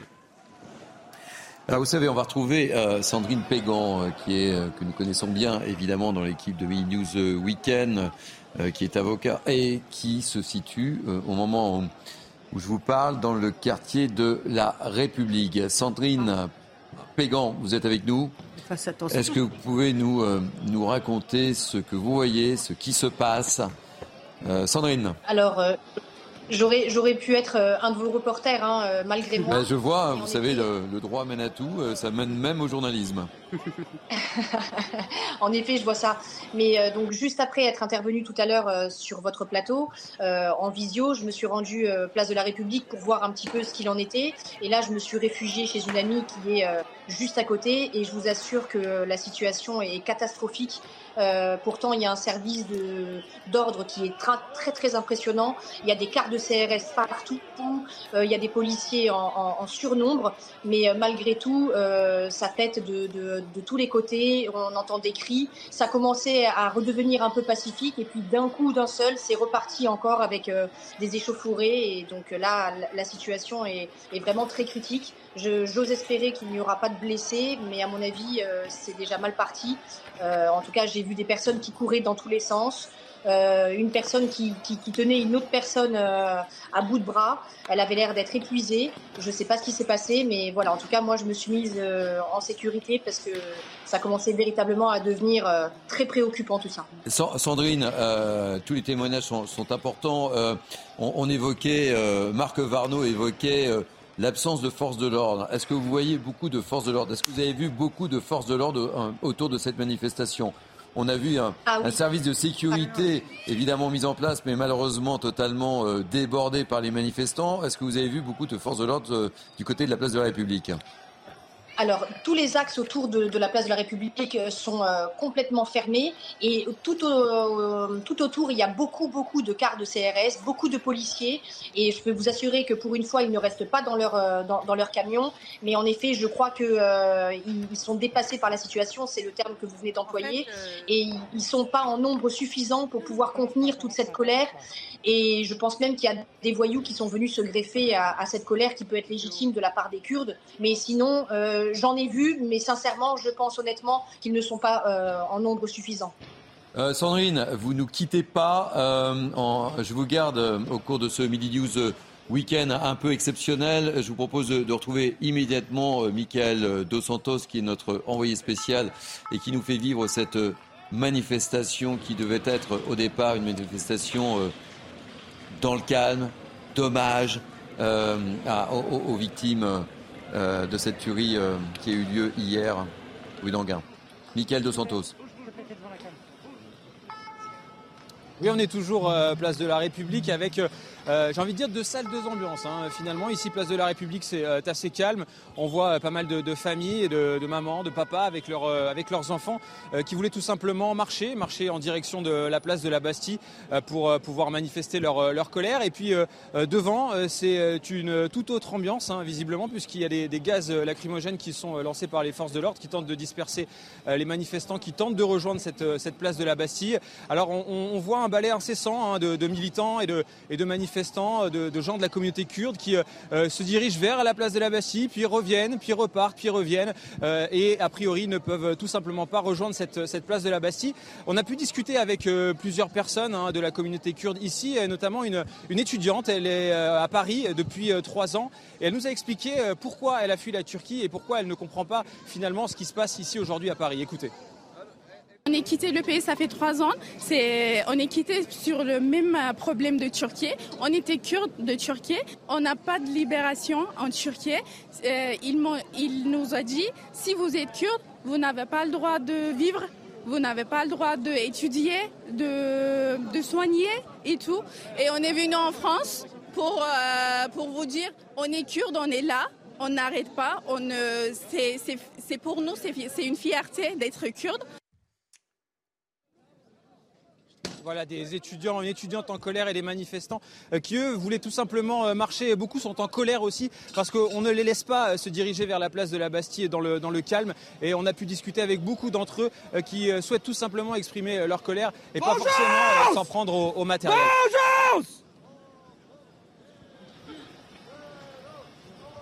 à vous, évidemment. on vous retrouve tout au long de, cet après-midi. On va retrouver tout de suite Sandrine Sandrine Pégan, vous êtes toujours avec nous, Sandrine oui. J'aimerais qu'on aborde avec vous, Sandrine, et là, c'est non pas votre casquette de envoyé spécial journaliste, mais plutôt euh, celle d'avocat. Euh, qu'est-ce que vous pouvez nous dire sur, euh, sur le, profil de, de, cette personne de 69 ans qui a, qui a commis cette tuerie hier Il est sorti de prison la semaine dernière. Euh, et comment il a pu passer euh, à travers les, mailles du, filet, puisqu'il a, on l'a évoqué euh, largement et longuement depuis ce matin sur cette antenne de, de CNews, il avait des antécédents, effectivement. Qu'est-ce que vous pouvez nous dire en tant qu'avocat? En tant, que, praticienne du droit, je peux vous assurer que là, moi, je suis considérablement choquée euh, de, cette remise en liberté euh, parce que j'entends euh, des choses sur la procédure pénale depuis hier qui ne sont pas totalement vraies dans le sens où, en effet, la durée légale de la détention provisoire dans, le cas précis de l'affaire précédente, puisqu'il a été mis en examen pour des violences aggravées en décembre 2021, donc ça fait un an, et la détention provisoire ne peut excéder en général une durée maximale de un an. D'accord? Donc, ce qui veut dire qu'en effet, là, il aurait très bien pu, euh, qu'il est sorti, et ça a été la décision du, euh, du tribunal, en tout cas du juge d'instruction, ou du juge des libertés de la détention. Mais ce qu'il se passe, et je vous le dis, puisque donc je suis praticienne du droit, il y a des dérogations pour que la personne qui soit en détention provisoire, quand bien même le délai légal de la détention provisoire est dépassé, eh bien, il y a des dérogations pour que la personne soit maintenue en détention provisoire jusqu'à ce qu'elle comparaisse au tribunal pour être jugés des faits qui lui sont reprochés. Et là, dans ce cas-là, ça n'a pas été fait.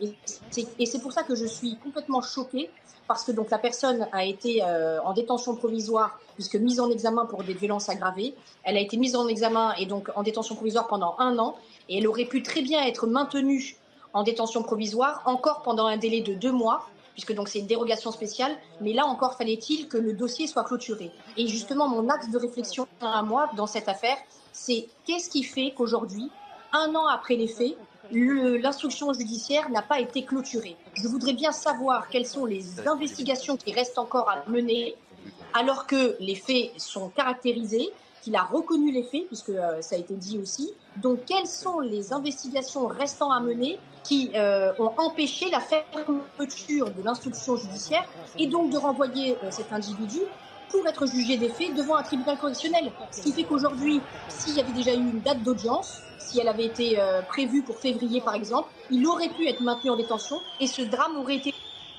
il aurait pu être évité. Donc, selon vous, si, je vous suis bien en tant que spécialiste du droit, euh, cher Sandrine Pégan, il y a, pour vous, vous dénoncez des failles dans le système, en fait. Hein? C'est tout à fait ça. Et, j'espère vraiment qu'il euh, va y avoir une enquête poussée sur euh, justement euh, les, défaillances de, la justice à ce niveau-là, parce que d'ailleurs en novembre dernier, l'État a été condamné pour faute lourde et pour défaillance et inaptitude du service public d'assurer la sécurité publique. C'est un homme qui était, en détention provisoire pour des euh, violences euh, conjugales sur son ex-compagne. Il a été remis en liberté et il l'a aspergé il y a quelques années de cela avec de l'acide. Et donc du coup, l'État a été reconnu coupable pour faute lourde, pour inaptitude et donc défaillance pour avoir euh, remis en liberté une personne qui n'aurait pas dû l'être. Et je pense que là, on est dans le même cas de figure et j'ose espérer que l'État sera, sera poursuivi pour cela. Je vous garde avec nous, Sandrine Pégan. Marc Varneau, vous souhaitiez apporter quelques précisions oui, enfin préciser, je, je, crois que malheureusement, comme souvent dans le cas des agressions contre les policiers, on, a, on retrouve là encore le souci de la sous-qualification de la part des juges. Effectivement, euh, ce que Sandrine Pégan vient de dire est, rigoureusement exact, mais s'il avait été poursuivi pour tentative d'homicide, parce qu'il a quand même essayé de les tuer, les migrants, à coups de sabre, mm. s'il avait été poursuivi pour tentative d'homicide, donc là, effectivement, c'est les assises, c'est beaucoup plus lourd, mais il pouvait rester trois ans en détention provisoire. Donc là, on est encore une fois face au problème des moyens de la justice et face au problème des juges mhm. qui sous On évoque souvent sur ce plateau. Pour pouvoir les sortir. Pour pouvoir ne pas être tenus par une procédure qui est, qui, est lourde et longue. C'est dramatique. Hein. Euh, Fadel, je, donne la parole à, Sandrine Pégan dans quelques instants. ce que dit euh, Sandrine et elle nous éclaire euh, énormément sur, sur comment ça s'est passé, mais, mais c'est effrayant. C'est effrayant. Vous vous rendez compte Alors effectivement, elle a rappelé cette jeune femme qui a été ensuite tuée par par son, son, son, mari. mais là, dans ce cadre-là, vous vous rendez compte que quelques jours après, il a tué trois personnes. Il y a deux personnes qui sont euh, en situation, je crois qu'elles sont euh, gravement euh, blessées. Donc c'est extrêmement grave. Et effectivement, on peut s'interroger, est-ce qu'on veut tout simplement que les, personnes sortent, en fait, parce qu'on n'a plus assez de, place Si c'est que ça, vous vous rendez compte ce que vaut aujourd'hui dans notre pays la vie humaine. Et, ce qui est terrible aussi, c'est euh, on, a diffusé le témoignage de, son père. Hein, euh, en gros, en quelques mots, euh, le père disait il ne vit pas comme tout le monde, il est cinglé, il, est fou, quoi. on pense que Sandrine, le témoignage du père est, également accablant pour cette personne de, 69 ans qui est sortie il y a quelques jours seulement de prison, qui est revenu vivre à 69 ans chez ses parents et, qui, qui passe à l'acte trois jours après, quoi. Vous soulevez justement, Thierry, une problématique euh, qui est malheureusement très, très présente actuellement.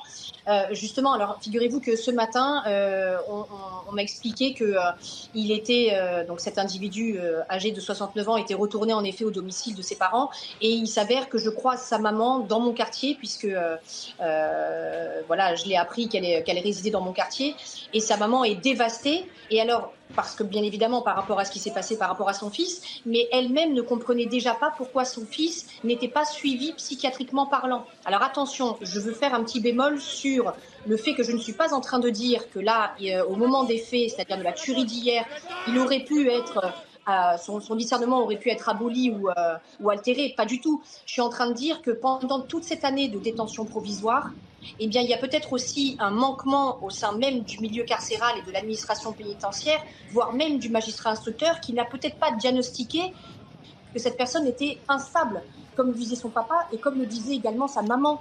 Donc, ce qui veut dire qu'en fait, on enferme des gens, donc on, les met à l'écart de la société pendant un temps donné, mais finalement, euh, il y a plus de personnes en situation psychologique défaillante au sein même du milieu carcéral qui n'ont pas leur place et qui devraient avoir euh, des, traitements médicaux et des suivis psychiatriques parce que justement, en fait, ils polluent plus qu'autre chose.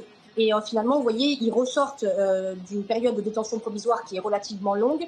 Et le travail pédagogique ne peut pas avoir lieu parce qu'il n'y a pas de suivi psychiatrique. Alors que cet individu-là aurait dû avoir un suivi psychiatrique, aurait dû être sous traitement pour éviter, encore une fois, que cette tuerie puisse avoir lieu.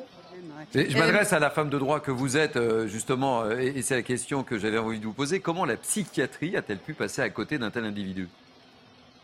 En fait, je pense sincèrement que le personnel de l'administration pénitentiaire n'est pas du tout euh, formé pour déceler et avoir un diagnostic précis sur euh, une déficience mentale d'une personne qui est incarcérée. Mais là aussi, il y aurait peut-être des choses euh, à rechercher. C'est au niveau du magistrat instructeur. Est-ce que le magistrat instructeur aussi a bien fait son travail ou non? Est-ce qu'il a diligenté une expertise psychiatrique comme c'est totalement euh, sa possibilité durant l'instruction judiciaire, qui est d'ailleurs ouverte depuis un an, d'accord? Donc, ça serait intéressant de savoir, et j'espère que l'enquête qui, qui sera menée nous permettra justement de voir si ça a été réalisé ou non, parce que, mais visiblement non, on imagine qu'elle n'a pas pu se tenir, cette expertise psychiatrique. Sinon, aucun expert psychiatre aurait pu euh, déterminer qu'il n'était pas dangereux de le remettre en liberté, c'est pas possible. Oui, j'avais juste une question à vous poser, euh, Sandrine. Comment se fait-il que cet individu n'était pas fiché S? Alors, les fiches S, comme son nom l'indique, S, c'est pour la sûreté de l'État. Encore faut-il qu'il euh, y ait des raisons plausibles de penser qu'il va porter atteinte à la sécurité collective. Et le fait qu'en fait il ait été mis en examen pour des violences aggravées, parce que l'intention d'homicide n'était pas caractérisée. C'est pour ça que, comme disait M. Marc Varnaud, on aurait peut-être pu euh, le mettre en examen pour ça, mais l'intention de tuer n'était pas caractérisée, donc ce qui n'a pas permis d'ouvrir cette information judiciaire pour ce chef de prévention-là. Donc, euh, c'est pour ça que justement, il n'a pas été fiché S, puisque c'était simplement des violences. Alors, certes, certes aggravées avec euh, un sabre envers des personnes, mais sans véritablement avoir l'intention de, de les tuer. Donc, ce qui veut dire que de porter atteinte à la sécurité collective de l'État, ce n'était pas caractérisé et c'est la raison pour laquelle il n'a pas pu être fiché S et donc n'a pas pu bénéficier d'une surveillance, même discrète, de cet individu. Et donc l'acte raciste n'a pas été retenu à ce moment-là? L'acte raciste n'a pas été en tout cas pour l'instant, puisque... Euh, non, je parlais de en 2012, euh, 2021, pardon. Euh, en 2021. L'information judiciaire n'étant pas clôturée, il peut y avoir à n'importe quel moment un réquisitoire supplétif de la part du procureur de la République pour qu'il soit mis en examen de ce chef-là et avoir une connotation donc euh, avec une, idéologie raciste sur ce dossier, sur ce volet de décembre 2021. Et, je, précisais ce matin, une Pégan, que la, garde à vue est évidemment, et on comprend, prolongée et que cet euh, acte raciste a été euh, reconnu et il l'a confirmé. Oui. Et l'autre chose euh, également, je vous ai, je, vous garde avec nous, Sandrine Pégan, c'est, je ne sais pas si vous l'avez vu, ce, et ça fait écho à ce que vous venez de dire, ce témoignage d'Osman chez nos confrères du Parisien, érythréen de 44 ans, qui a été victime de de ce suspect en décembre 2021. Et il s'exprime dans le Parisien et il dit euh, quand je l'ai vu que c'était lui, je n'ai pas compris. Je croyais qu'il était encore en prison. Euh, il n'a pas, il n'a pas encore été jugé. Comment c'est possible? Comment a-t-il pu sortir? Et je n'avais pas été prévenu. Il aurait très bien pu décider de me retrouver pour se venger. C'est vrai qu'on peut se poser la question en, en, vertu de ce que vous venez de nous dire. Oui, alors euh, donc le, code pénal n'oblige pas à prévenir les parties civiles. Encore faut-il que les parties civiles se soient constituées dans le dossier pour véritablement connaître leur adresse et leur identité, puisque ce n'est pas non plus une obligation pour les victimes de se constituer partie civile durant l'information judiciaire. Donc, ce n'est simplement qu'en matière de violence sexuelle, d'abus sexuels, que les victimes sont tenues informées de la remise en liberté de la personne qui est mise en examen, qui n'est pas encore jugée. Mais là, dans le cadre de ce, euh, de ce Soudanais, de ce migrant soudanais qui a été euh, victime de la part de cet individu, il n'était pas tenu obligé. Mais en revanche, après, c'est le travail de son avocat de vérifier à chaque fois ce qui se passe dans le dossier et de se mettre à jour pour voir si euh, la personne a été remise en liberté entre-temps ou non. Alors vous l'avez dit, euh, et c'est important, il n'était pas euh, connu et, euh, des, fichiers de renseignement territorial de la DGSI. Et, là aussi, ça peut, ça peut poser question. Sandrine Pégan, je me, je me, tourne vers vous, qui est la, spécialiste au vu de l'attaque commise auparavant, et, notamment d'une attaque à caractère raciste. Cet homme n'aurait-il pas aussi dû être fiché ou, ou, suivi? C'est enfin, quoi? C'est ce qu'elle disait, c'était c'est compliqué, euh, c'est compliqué à, dire comme ça, puisque donc euh, comme on n'est pas dans le dossier, on, ne sait pas véritablement euh, si ce caractère raciste a été retenu dans cette, dans ce volet. Mais encore une fois, pour être fiché S, il faut remplir un certain nombre de critères. Et c'est ce que je disais tout à l'heure. Le critère principal, c'est d'avoir euh, un, caractère potentiel de porter atteinte à la sécurité collective. Et là, visiblement, dans le volet de décembre 2021, c'était une attaque qui était ciblée, mais qui était en fait euh, par rapport à des migrants avec euh, des lacérations de tentes, de migrants qui se trouvaient porte de Bercy. Mais j'imagine que l'enquête n'a pas pu déterminer si c'était véritablement pour porter atteinte à l'État dans, dans sa globalité. Et c'est certainement pour ça qu'il n'a pas été fiché S. Mais là aussi, il va y avoir une enquête et j'ose espérer qu'on va euh, trouver des failles et pour éviter que d'autres drames tels que celui-ci se reproduisent, puisque euh, aujourd'hui, l'idéologie raciste conduit bien à, à, des meurtres. Et donc, il faut qu'à un moment donné, tout ça s'arrête. Oui, je, voulais rebondir sur, sur effectivement cet Érythréen qui a été victime en 2021 de, l'agression de, ce, tueur raciste et de ce que rapporte le Parisien. Euh, je, crois qu'il y a aussi une part totale d'inunanimité dans la justice en France. Il y, a, un côté humain qui a complètement disparu. Et il y a une histoire que j'ai eue la semaine dernière et qui me rappelle un peu celle de l'Érythréen, qui est incroyable. En, 2001 ou 2003, il y a un garçon qui s'appelle Sébastien Selam qui a été victime d'un meurtre antisémite en région parisienne. Mmh. La semaine dernière, sa mère a croisé l'auteur, l'assassin, qui venait d'être libéré et qui habitait dans le même immeuble. Et donc, ça donnait lieu à un appel sur les réseaux sociaux où elle appelait, elle appelait à pouvoir avoir un logement social ailleurs pour ne plus avoir à, croiser tous les matins l'assassin de son fils.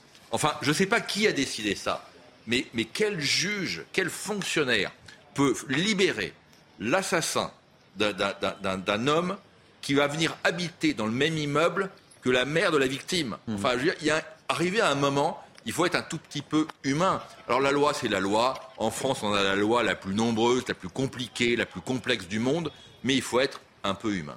Alors, euh, je vous écoutais avec attention, évidemment, Marc, mais on découvre également les, images. Je vous engage à les, regarder sur vos écrans de contrôle. Voilà, les images que l'on découvre du quartier de la République. Euh, scène euh, bah, de désarroi, des voitures carbonisées. Enfin, voilà, quoi. C'est nous sommes le 24 décembre, vous êtes bien à Paris, vous êtes bien en direct sur CNews et voilà ce que, ce que nous découvrons. Euh, cette manifestation euh, qui, je le rappelle, euh, était une manifestation qui se devait être une manifestation d'hommage aux, trois victimes et aux trois autres personnes blessées. Naïm M. Fadel, c'est voilà quoi, c'est on reste sans mots par rapport à ce qui se passe. On reste sans mots et puis c'est vrai que ces victimes, elles auraient été, elles auraient mérité mieux en fait.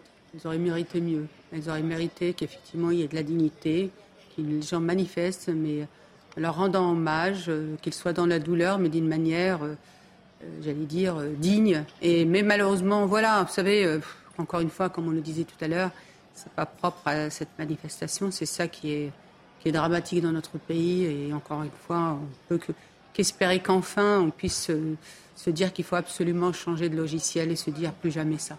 Sandrine, Sandrine Pégan, on, l'évoquait avec euh, Naïma et, euh, Marc Varnaud, ça va être euh, ce qui se passe à, Paris va être relié partout évidemment, tout le monde va, voir ces images.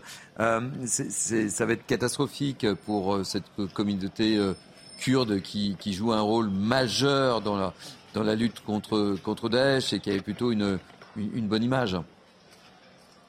C'est quand même tellement sidérant de voir que finalement, que ce soit dans la joie ou dans la tristesse, quand je parle de la joie, c'était par rapport à la victoire euh, lors de ce mondial entre, euh, entre la, France et, le Maroc, donc victoire de la France où il y a eu des débordements. Donc là, on était dans la joie et là, on est dans la tristesse parce que justement, il faudrait être en soutien de cette communauté kurde qui, euh, depuis 9 ans, essaye de comprendre ce qui s'est passé par rapport à, ces trois femmes qui ont été tuées et dont on ne connaît absolument pas les raisons, ni même les auteurs, ce genre de choses. Et, donc on se, on, se rend compte qu'il y a toujours des débordements aussi sanglant et aussi, aussi pathétique. Et comme vous le disiez, il va y avoir un, rayonnement ben, bien triste au, niveau international, alors que la communauté kurde est une belle communauté et qui se bat, comme vous le disiez, contre Daesh. Et c'est pas normal qu'on en arrive là. Et euh, maintenant, on ne sait pas, euh, on, ne connaît rien du profil des personnes euh, qui, qui, soit, se, soit, se sont greffées à ces manifestants qui étaient du côté pacifiste, ou alors est-ce que c'était véritablement d'autres personnes? Donc on en saura un peu plus, mais en tout cas, j'ose espérer qu'il va y avoir des interpellations et que les interpellations seront suivies de suites judiciaires et qu'il y aura des condamnations qui seront sévères. Et comment vous expliquez que cette affaire n'est pas aboutie, cette affaire d'il y a dix ans, et que, la communauté kurde attend, attendait les réponses effectivement du gouvernement français, et que là, il n'y a plus de son, il n'y a plus d'image, effectivement? Bah, je pense que là, euh, ça va être, ça va être euh, relancé. Maintenant, vous savez, les instructions judiciaires, elles sont malheureusement souvent très très longues. Et quand je vous dis très longues, c'est euh, des dizaines d'années, parfois 10, 15 ans, 17 ans. Mais à la fin, ce qui compte, c'est qu'on, c'est qu'on comprenne ce qui s'est passé.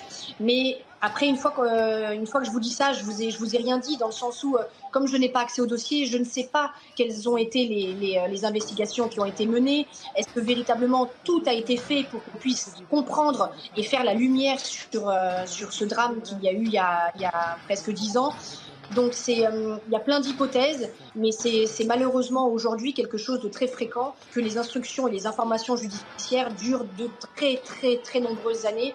Et ce sont les victimes qui en pâtissent. Et ici, c'est la communauté kurde qui ne sait toujours pas ce qu'il en est et qui espère. Alors j'ose espérer, moi, là j'imagine que ça va être relancé et que les choses vont être, euh, vont être menées de façon plus, plus ardue. Et j'en profite pour vous signaler qu'on on, m'a dit que Éric Dupont-Moretti, ministre de la Justice, va recevoir une délégation kurde euh, aux alentours de, de 16 heures. Euh, Marc Varno. par rapport pardonnez-moi, mais euh, à quel titre et par rapport à quoi il reçoit une délégation Non mais attendez, là je comprends plus rien. C'est-à-dire que maintenant. Je lu l'information brute telle comme on la donne. Oui, hein. oui, non mais c'est-à-dire que maintenant, quand il y a des émeutes urbaines, M. Dupont-Moretti reçoit. Non mais j'aimerais comprendre là. Peut-être par rapport à l'affaire d'il y a 10 oui, ans, Marc. Peut-être par rapport à l'affaire d'il y a 10 ans, mais enfin, vous savez, moi ce qui me choque finalement dans tout ça, c'est que quand il y a quelqu'un de bien, quand il y a un innocent qui est assassiné, en France, la tradition veut qu'il y ait une marche blanche. Et puis quand il y a des voyous qui, sont, euh, qui, meurent dans des banlieues, il y a des émeutes urbaines. Eh ben, les Kurdes aujourd'hui viennent nous donner l'illustration de ce qui se passe quand il y a un, voyou qui, décède quelque part. Ils auraient dû faire une marche blanche aujourd'hui. Dans le subconscient des Français, ils auraient été des victimes V majuscule. Et en ayant fait ce qu'ils ont fait aujourd'hui, ils ont pris le rôle inverse. Naïm Fadel. Bah, écoutez, euh, moi je, pensais à ce que vous disiez par rapport au ministre de la Justice, au garde des Sceaux. Je pense que effectivement, comme euh, le crime d'hier a, ravivé euh, des souvenirs douloureux euh, liés à ces militantes kurdes, peut-être que justement, dans un souci d'apaisement, le ministre du Pont-Moretti va, les recevoir. Moi, je vois les choses comme ça. Vous savez, je vais être honnête avec vous, mais en ce jour de, réveillon, de, veille de Noël, je, Vraiment, je ne veux pas tomber sur le gouvernement, pour être honnête avec vous. Et je sens bien qu'ils ont, ils ont vraiment le, souci de faire en sorte qu'il y ait un apaisement. Et, euh, c'est vrai, c'est pour ça que je trouve ces, ces images de débordement, de saccage, etc., incompréhensibles. Comme on l'a dit depuis tout à l'heure, euh, cher Marc, c'est que la France, vraiment, euh, c'est injuste, en fait. C'est vraiment injuste ce qui se passe et, j'espère que les, les, responsables de la communauté kurde vont en tirer un enseignement et ils vont faire euh, remettre un peu d'ordre auprès des leurs. Sandrine Pégan, euh, comment réagissez à, à, cette information que je, viens de vous donner euh, euh avec Dupont-Moretti qui, va recevoir une, délégation kurde à, à, à 16 heures je pense tout simplement que notre garde des Sceaux est, dans son rôle. Il essaye euh, certainement aussi euh, d'avoir, de se donner bonne conscience. Ça avait déjà été fait euh, par le passé, pas dans des affaires similaires, mais dans d'autres faits divers, où notre ancienne garde des Sceaux, Rachida Dati, avait aussi reçu, après après certains faits, euh, une famille ou des délégations. C'est euh, tout simplement aussi dans un, soit dans un esprit d'apaisement, soit dans un esprit euh, de pédagogie pour leur expliquer les raisons pour lesquelles aujourd'hui on, en est toujours dans cette situation inextricable où l'affaire d'il y a 9 ans n'est toujours pas clôturée. Je ne suis pas certain qu'Éric Dupont-Moretti la réponse à, à, fournir. Enfin, bon, on, pourrait peut-être l'espérer, mais si la France n'a pas donné de réponse depuis toutes ces années, comme vous l'évoquez, euh, sur une paix ça me semble difficile. Et pourtant, euh, vous le dites, je pense que cette communauté et cette délégation turque ne manquera pas de, poser ou de, ou de demander des réponses. Mais, mais bon. Espérons que M. Dupont-Moretti reçoive. oui, Sandrine. Non, non, je disais, je disais notre garde des Sceaux, c'est le ministre de la Justice. Donc, euh, en effet, son rôle aussi, c'est d'expliquer euh, son, son, son, système judiciaire euh, aux personnes qui, qui sont profanes, qui sont en attente d'une réponse de la justice. Donc, son rôle aussi, c'est d'essayer de faire des, de comprendre et donc de mener des enquêtes pour savoir si tout a bien été fait et ensuite retransmettre ça aux, aux personnes, parties civiles. Et d'une manière aussi pédagogique que vous, Sandrine. Ah, non, mais c'est sincère parce que je crois que vous savez, l'être humain est ainsi fait. Je veux dire, si on prend le temps de leur expliquer, le problème, ce qu'il nous disait l'invité de ce matin de Thierry, c'est qu'ils ne comprennent pas pourquoi, pourquoi ils n'ont pas de, comment dirais-je, de suite de cette affaire, pourquoi euh, ils n'ont pas de nouvelles de l'enquête, etc. Encore une fois, c'est ce qu'ils nous disent. On ne sait pas, mais en tout cas, on sent vraiment qu'il y a un ressentiment euh, énorme vis-à-vis de ça. Sandrine Pégan, euh, merci mille fois pour toutes euh, ces précisions. D'ailleurs, d'avoir été l'envoyé spécial un peu dans le quartier de la République, d'avoir été un peu la journaliste, et puis également d'avoir l'aspect, d'avoir abordé l'aspect juridique. Euh, merci euh, mille fois euh, pour votre collaboration. On vous retrouve évidemment avec beaucoup de plaisir demain pour Billy News Weekend. Cher Naïma Fadel, merci beaucoup de m'avoir accompagné dans ce 90 minutes week-end un peu perturbé, mais l'actualité oblige. Joyeux Noël à tous. Joyeux Noël aussi à, vous tous, malgré ces, ces images qu'on aurait préféré ne pas voir. Marc Varnaud, merci euh, encore. Merci Thierry. Euh, dans, quelques instants, euh, vous allez retrouver Vincent Fernandez pour une émission évidemment spéciale consacrée à cette manifestation. Mais je vous propose de retrouver immédiatement sur place Michael Dos Santos qui nous fait vivre cette manifestation qui, je le rappelle, devait être une manifestation en hommage aux trois victimes kurdes. Michael Dos Santos. On est toujours ici, hein, place, de, place de la République, euh, avec une, place de la République hein, qui se vide petit à petit, qui se vide surtout euh, des familles hein, qui étaient là présentes avec, euh, avec leurs enfants. souvent, les casseurs, eux, sont toujours bien évidemment dans le, dans le quartier. on a quelques images, bien sûr, des, stigmates de ces affrontements entre les, membres, ou en tout cas les manifestants qui étaient là, et, les forces de l'ordre. plusieurs heures ont éclaté il, y a, il y a quelques minutes maintenant. On peut le voir ici sur cette image du, du mobilier urbain euh, en, feu. Euh, a priori, il s'agit d'une poubelle, euh, d'un reste de canapé aussi hein, qui, est, qui est en feu. Il y a pas mal de mobilier urbain qui a été cassé aussi.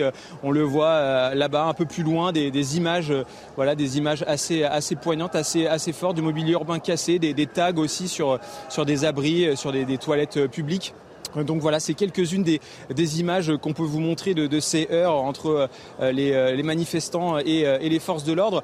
tout n'est pas tout à fait terminé hein, ici, puisqu'on a vu aussi des, des, forces de, de gendarmerie venir sur place, sur la place de la République, pour, on l'imagine, essayer d'évacuer les, les, quelques manifestants qui sont encore ici et qui tentent d'accéder finalement à, d'autres endroits du, du quartier de, de, la République par d'autres artères. Mais là aussi, ils sont arrêtés par, par les forces de l'ordre. Terminer, image assez, euh, assez inédite, assez, assez cocasse. On a vu aussi euh, euh, une voiture de, police qui s'est retrouvée de manière assez, assez étonnante hein, sur la place de la République avec, avec des sirènes.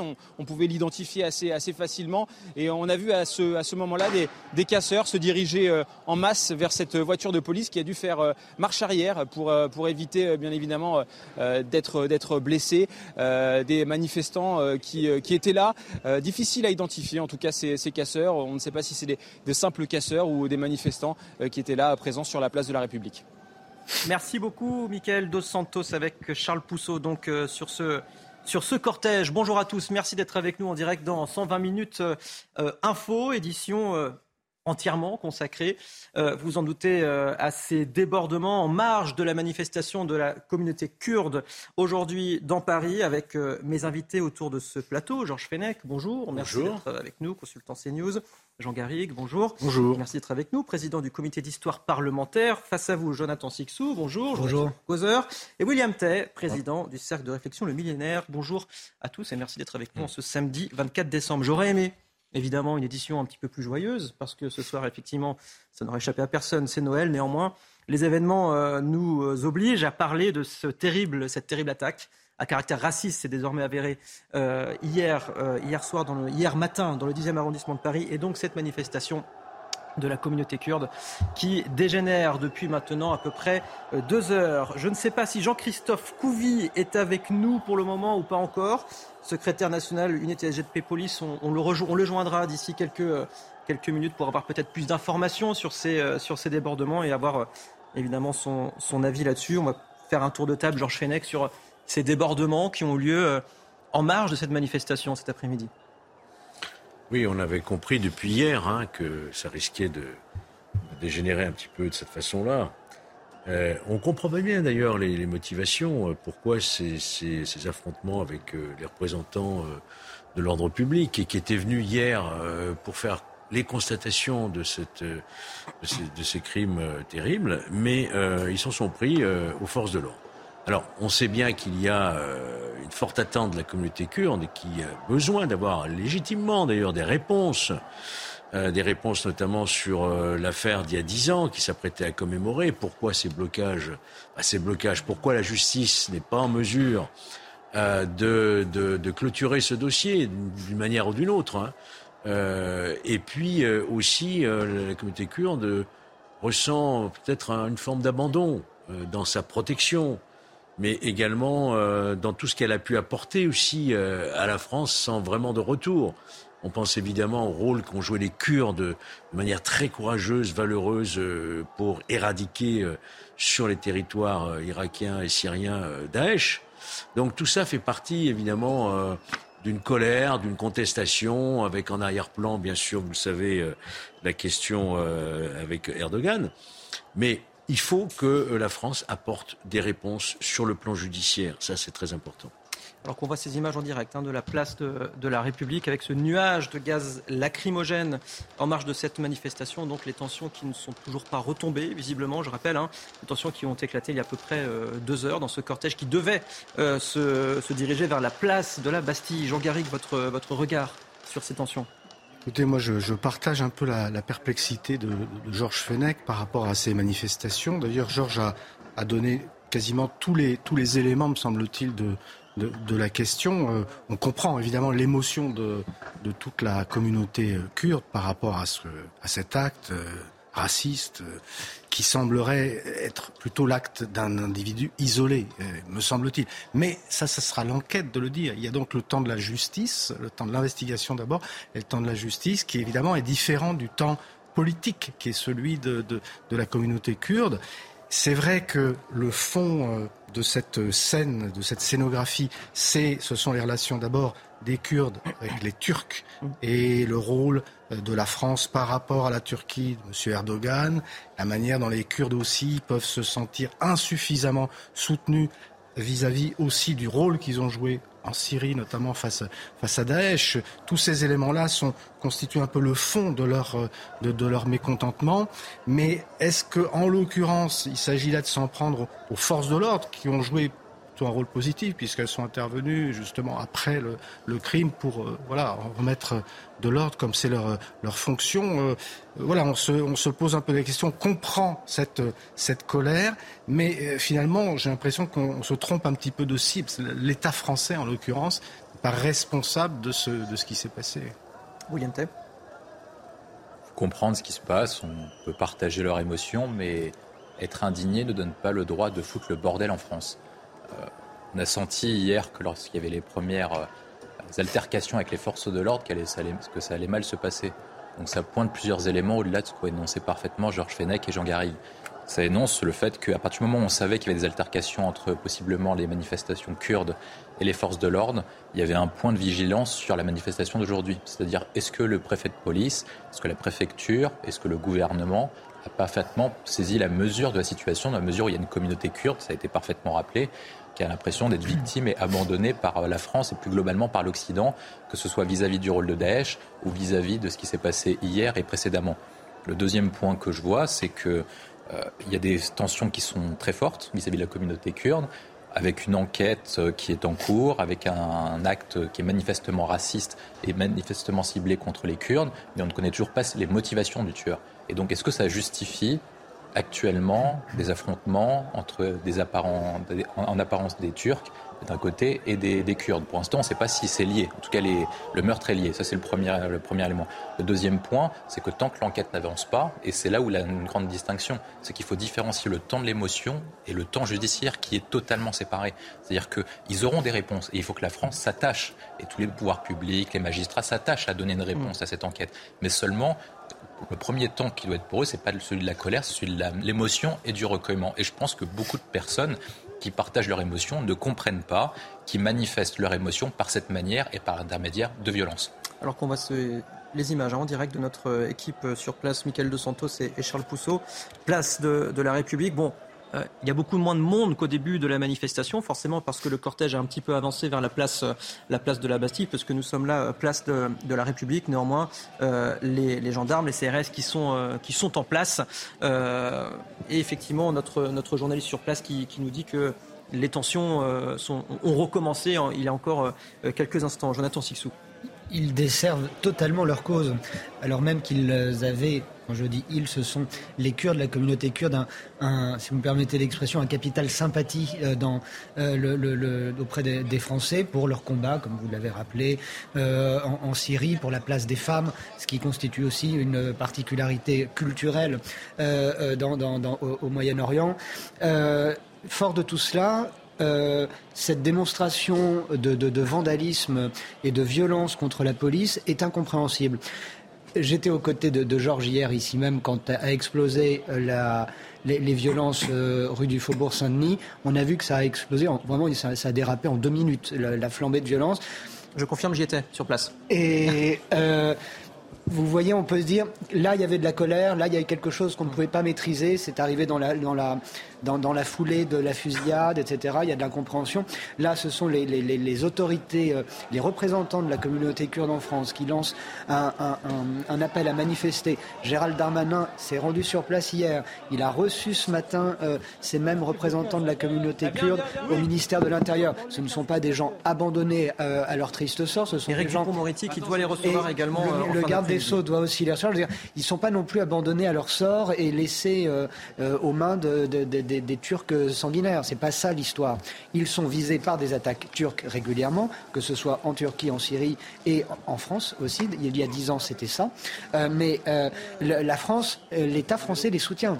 Et donc, voir cette démonstration-là est incompréhensible. Ils auraient été beaucoup plus dignes, et comme ils savent l'être, en faisant une marche blanche, une marche en mémoire des victimes d'hier, en mémoire des victimes d'il y a dix ans, puisqu'on va quasiment jour pour jour marquer le dixième anniversaire des trois autres militantes qui ont été euh, assassinées. Donc, si vous voulez, ça fait beaucoup de choses qui, auraient pu faire qu'on se serait tous, d'une certaine façon, pas tant reconnus, mais qu'on pouvait soutenir à 100% le combat euh, kurde. Et là, je, n'ai absolument pas euh, la, la, la, la, capacité, si vous voulez, à continuer de regarder de telles images de, de, de, de violence strictement gratuite, encore une fois.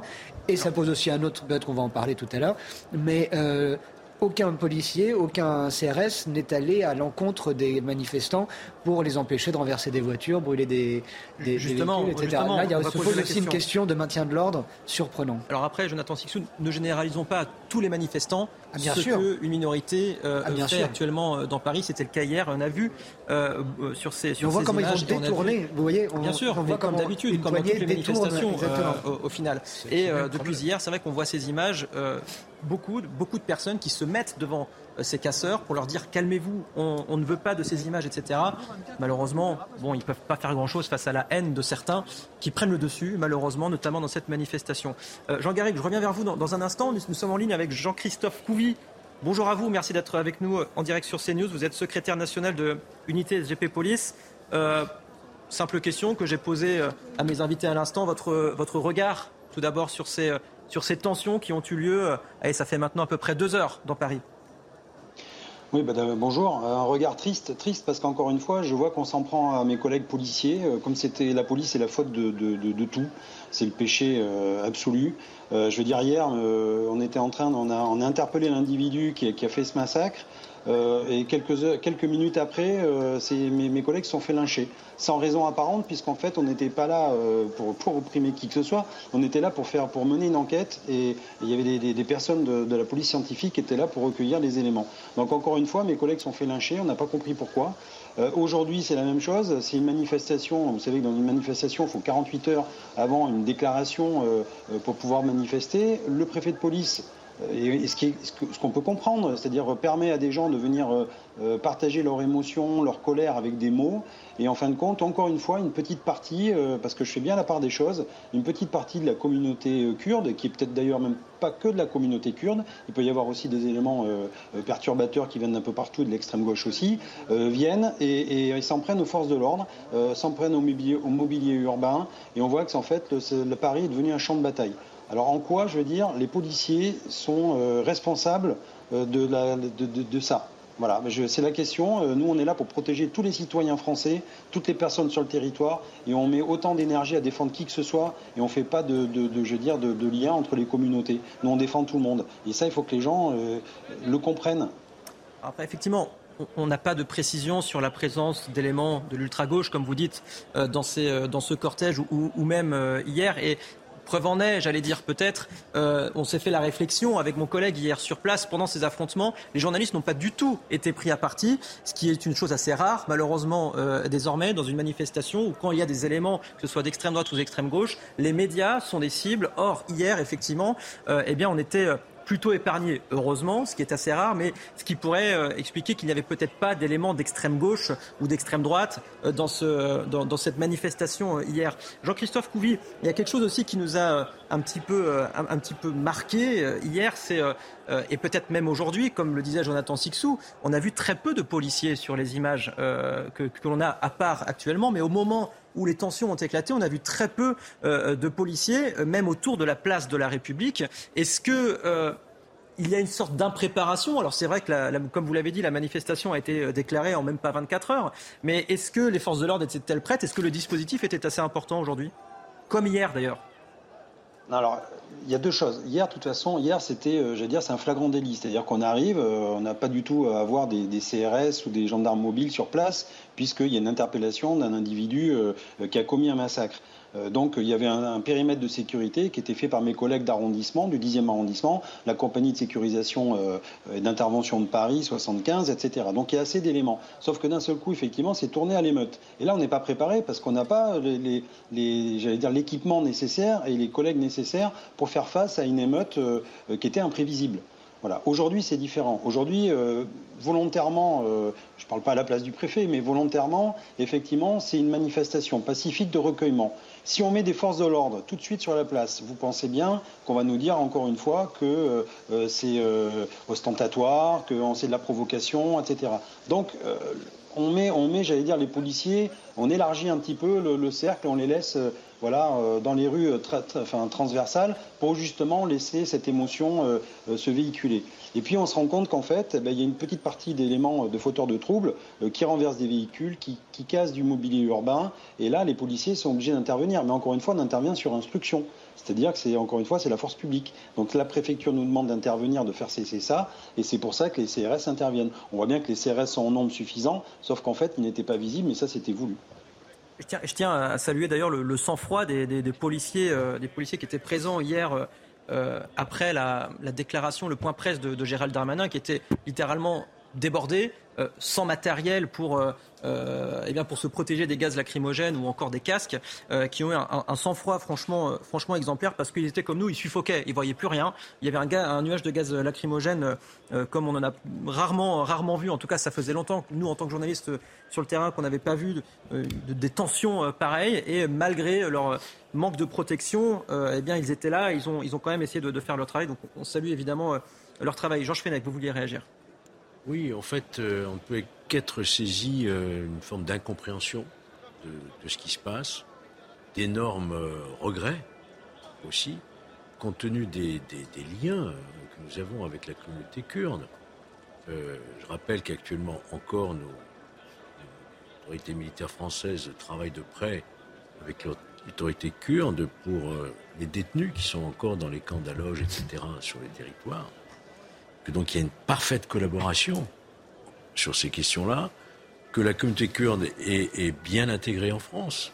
Elle partage beaucoup de nos valeurs, ça a été rappelé. Et que que fallait-il faire de plus par rapport à ce qui est un acte effectivement isolé, manifestement? Que le ministre de l'Intérieur se déplace précipitamment sur les lieux, à la demande du président de la République? Que C'était précipité que Gérald Darmanin était sur place hier? Ah ben, euh, Je dis précipité, il est venu le plus vite possible, mmh, en fait. D'accord. Il est venu le plus vite possible. Et il a eu raison. Mmh. Euh, que toute la classe politique, chacun avec ses mots, qu'on peut peut-être critiquer par certains côtés, a fait part de sa solidarité euh, à la communauté kurde, que euh, Laurent Nunez les a reçus en préparation de cette manifestation qui a été immédiatement autorisée, malgré déjà les échauffourées d'hier, que le garde des Sceaux va, les recevoir ce soir. Et que, vous l'avez rappelé, nos forces d'intervention ont arrêté un massacre, hein, parce que s'ils n'étaient pas intervenus, euh, courageusement, on ne sait pas euh, s'il n'y avait pas eu plus de victimes. Mm. Donc que fallait-il faire de, plus pour montrer notre euh, compassion, notre solidarité et l'action que doit mener la France pour faire la lumière sur, sur toutes ces affaires? Donc, moi, je suis dans l'incompréhension totale et, vraiment, on, ne peut être que peiné par cette réaction. Mm. De la communauté qui, qui, doit se ressaisir le, le, plus vite possible quand on voit ces images de, de véhicules incendiés dans plein Paris, euh, du mobilier urbain, du, matériel privé également saccagé, c'est pas quelque chose en réponse à l'amitié qui nous lie avec la communauté kurde. Mmh. On n'a pas de responsabilité.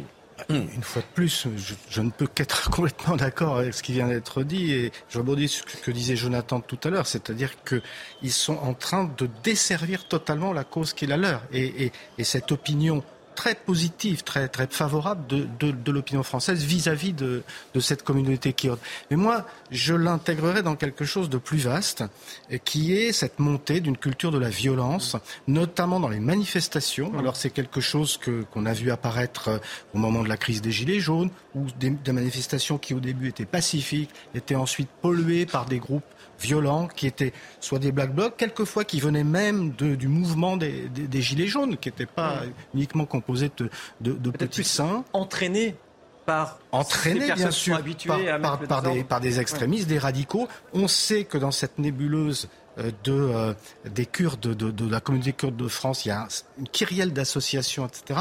Et que euh, c'est pas toujours l'entente cordiale entre toutes ces, toutes ces forces. Et il y a certainement des extrémistes, des radicaux qui poussent justement à cette, à cette violence. Mais je, je, je l'intègre moi dans quelque chose de plus, de plus, de plus vaste. Hmm. Et à cet égard, euh, on parlait de, de, de tweets et de réactions d'hommes politiques. Moi, certains m'ont choqué. Et pour ne pas le citer, j'ai vu des tweets d'Olivier Faure ou de Jean-Luc Mélenchon, encore plus fort, qui, euh, comment dire, incitaient euh, à, l'expression d'une colère. Mais quand on est un homme politique, on choisit ses mots. Quand vous incitez à l'expression d'une colère, quand vous encouragez justement cette, cette violence, vous avez une responsabilité, une responsabilité politique, sociale, culturelle, tout, tout ce qu'on voudra. Et moi, je trouve que dans, dans cette affaire-là, alors je ne veux pas la responsabilité n'est pas extérieure, elle est d'abord à, cette, à, la communauté kurde et aux quelques extrémistes qui sont en train de hmm. polluer cette, cette manifestation. je veux dire qu'il faut bien l'intégrer dans tout ce contexte. Et ça veut dire que les politiques, ils ont aussi une responsabilité par rapport à ça police, les forces de l'ordre, qui en l'occurrence manifestement ont cherché à, ce qu'il n'y ait pas de provocation, à ce que ça se passe le, mieux possible. On pourrait leur reprocher peut-être même justement de ne pas être assez intervenus. En tout cas, on voit bien là qu'il y a des responsabilités et que ces responsabilités, elles sont dans la communauté kurde, mais elles sont aussi quelque part chez certains hommes politiques français. Jean-Christophe Couvi, euh, je ne sais pas si vous êtes toujours avec nous, je, pense que oui. Euh, euh, est-ce que vous partagez le, constat de, de Jean Garrigue sur cette culture de, de la violence désormais. Euh, il n'y a plus de manifestation qui se déroule dans le calme. Et j'irai même un petit peu plus loin que euh, la crise des Gilets jaunes, euh, Jean Garrigue.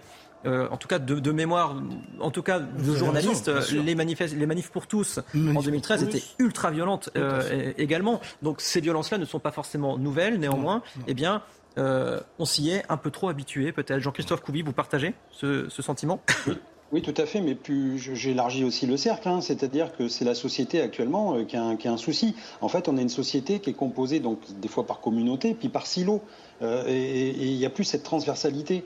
Et donc maintenant, on s'exprime par la violence. Que, regardez euh, récemment les, matchs de la Coupe du Monde, c'était la même chose en fait. C'est des communautés contre d'autres communautés, euh, comme on peut voir d'ailleurs aussi avec des migrants. Nous, on le voit policiers, ça va être des Tchétchènes contre des Afghans, contre des Érythréens, etc. Donc en fait, il y a un repli, j'allais dire, de communautés. Et ça, c'est particulier, mais c'est pas que que la France en fait. On voit ça dans tous les pays gouvernements démocratiques. Mais là, ce qui me gêne, c'est qu'on sent qu'il y a des. Donc la société est fragmentée. Et, ce qui est gênant, c'est qu'on va aller au-delà euh, de plusieurs crises. Il y a une crise économique, une crise migratoire, une crise climatique, euh, politique d'ailleurs, etc. Et donc, comment on va réagir Comment notre société va réagir par rapport à ça? Et là, on le voit aujourd'hui, ben, la moindre étincelle, ça explose. Bah, je suis plutôt d'accord avec ce qui a été dit précédemment. Peut-être que Jean Garrigue de se souvenir de ce livre-là, c'était le livre de Gustave Lebon sur l'esprit des foules, mmh. qui expliquait en fait comment fonctionnait une foule. Et il y a un véritable souci, c'est qu'avant, une foule était composée d'une somme d'individualités. Là maintenant, l'esprit d'une manifestation est toujours tiré parce que moi j'appelle la tyrannie des minorités, c'est-à-dire que c'est les groupes les plus extrêmes qui dictent le comportement de la foule. Et comme vous avez des extrêmes et des groupes de plus en plus radicaux qui s'infiltrent dedans et qui tirent toute la manifestation vers ce qu'il y a de plus mal, tous les autres manifestants sont obligés de suivre implicitement pour respecter l'esprit de la foule.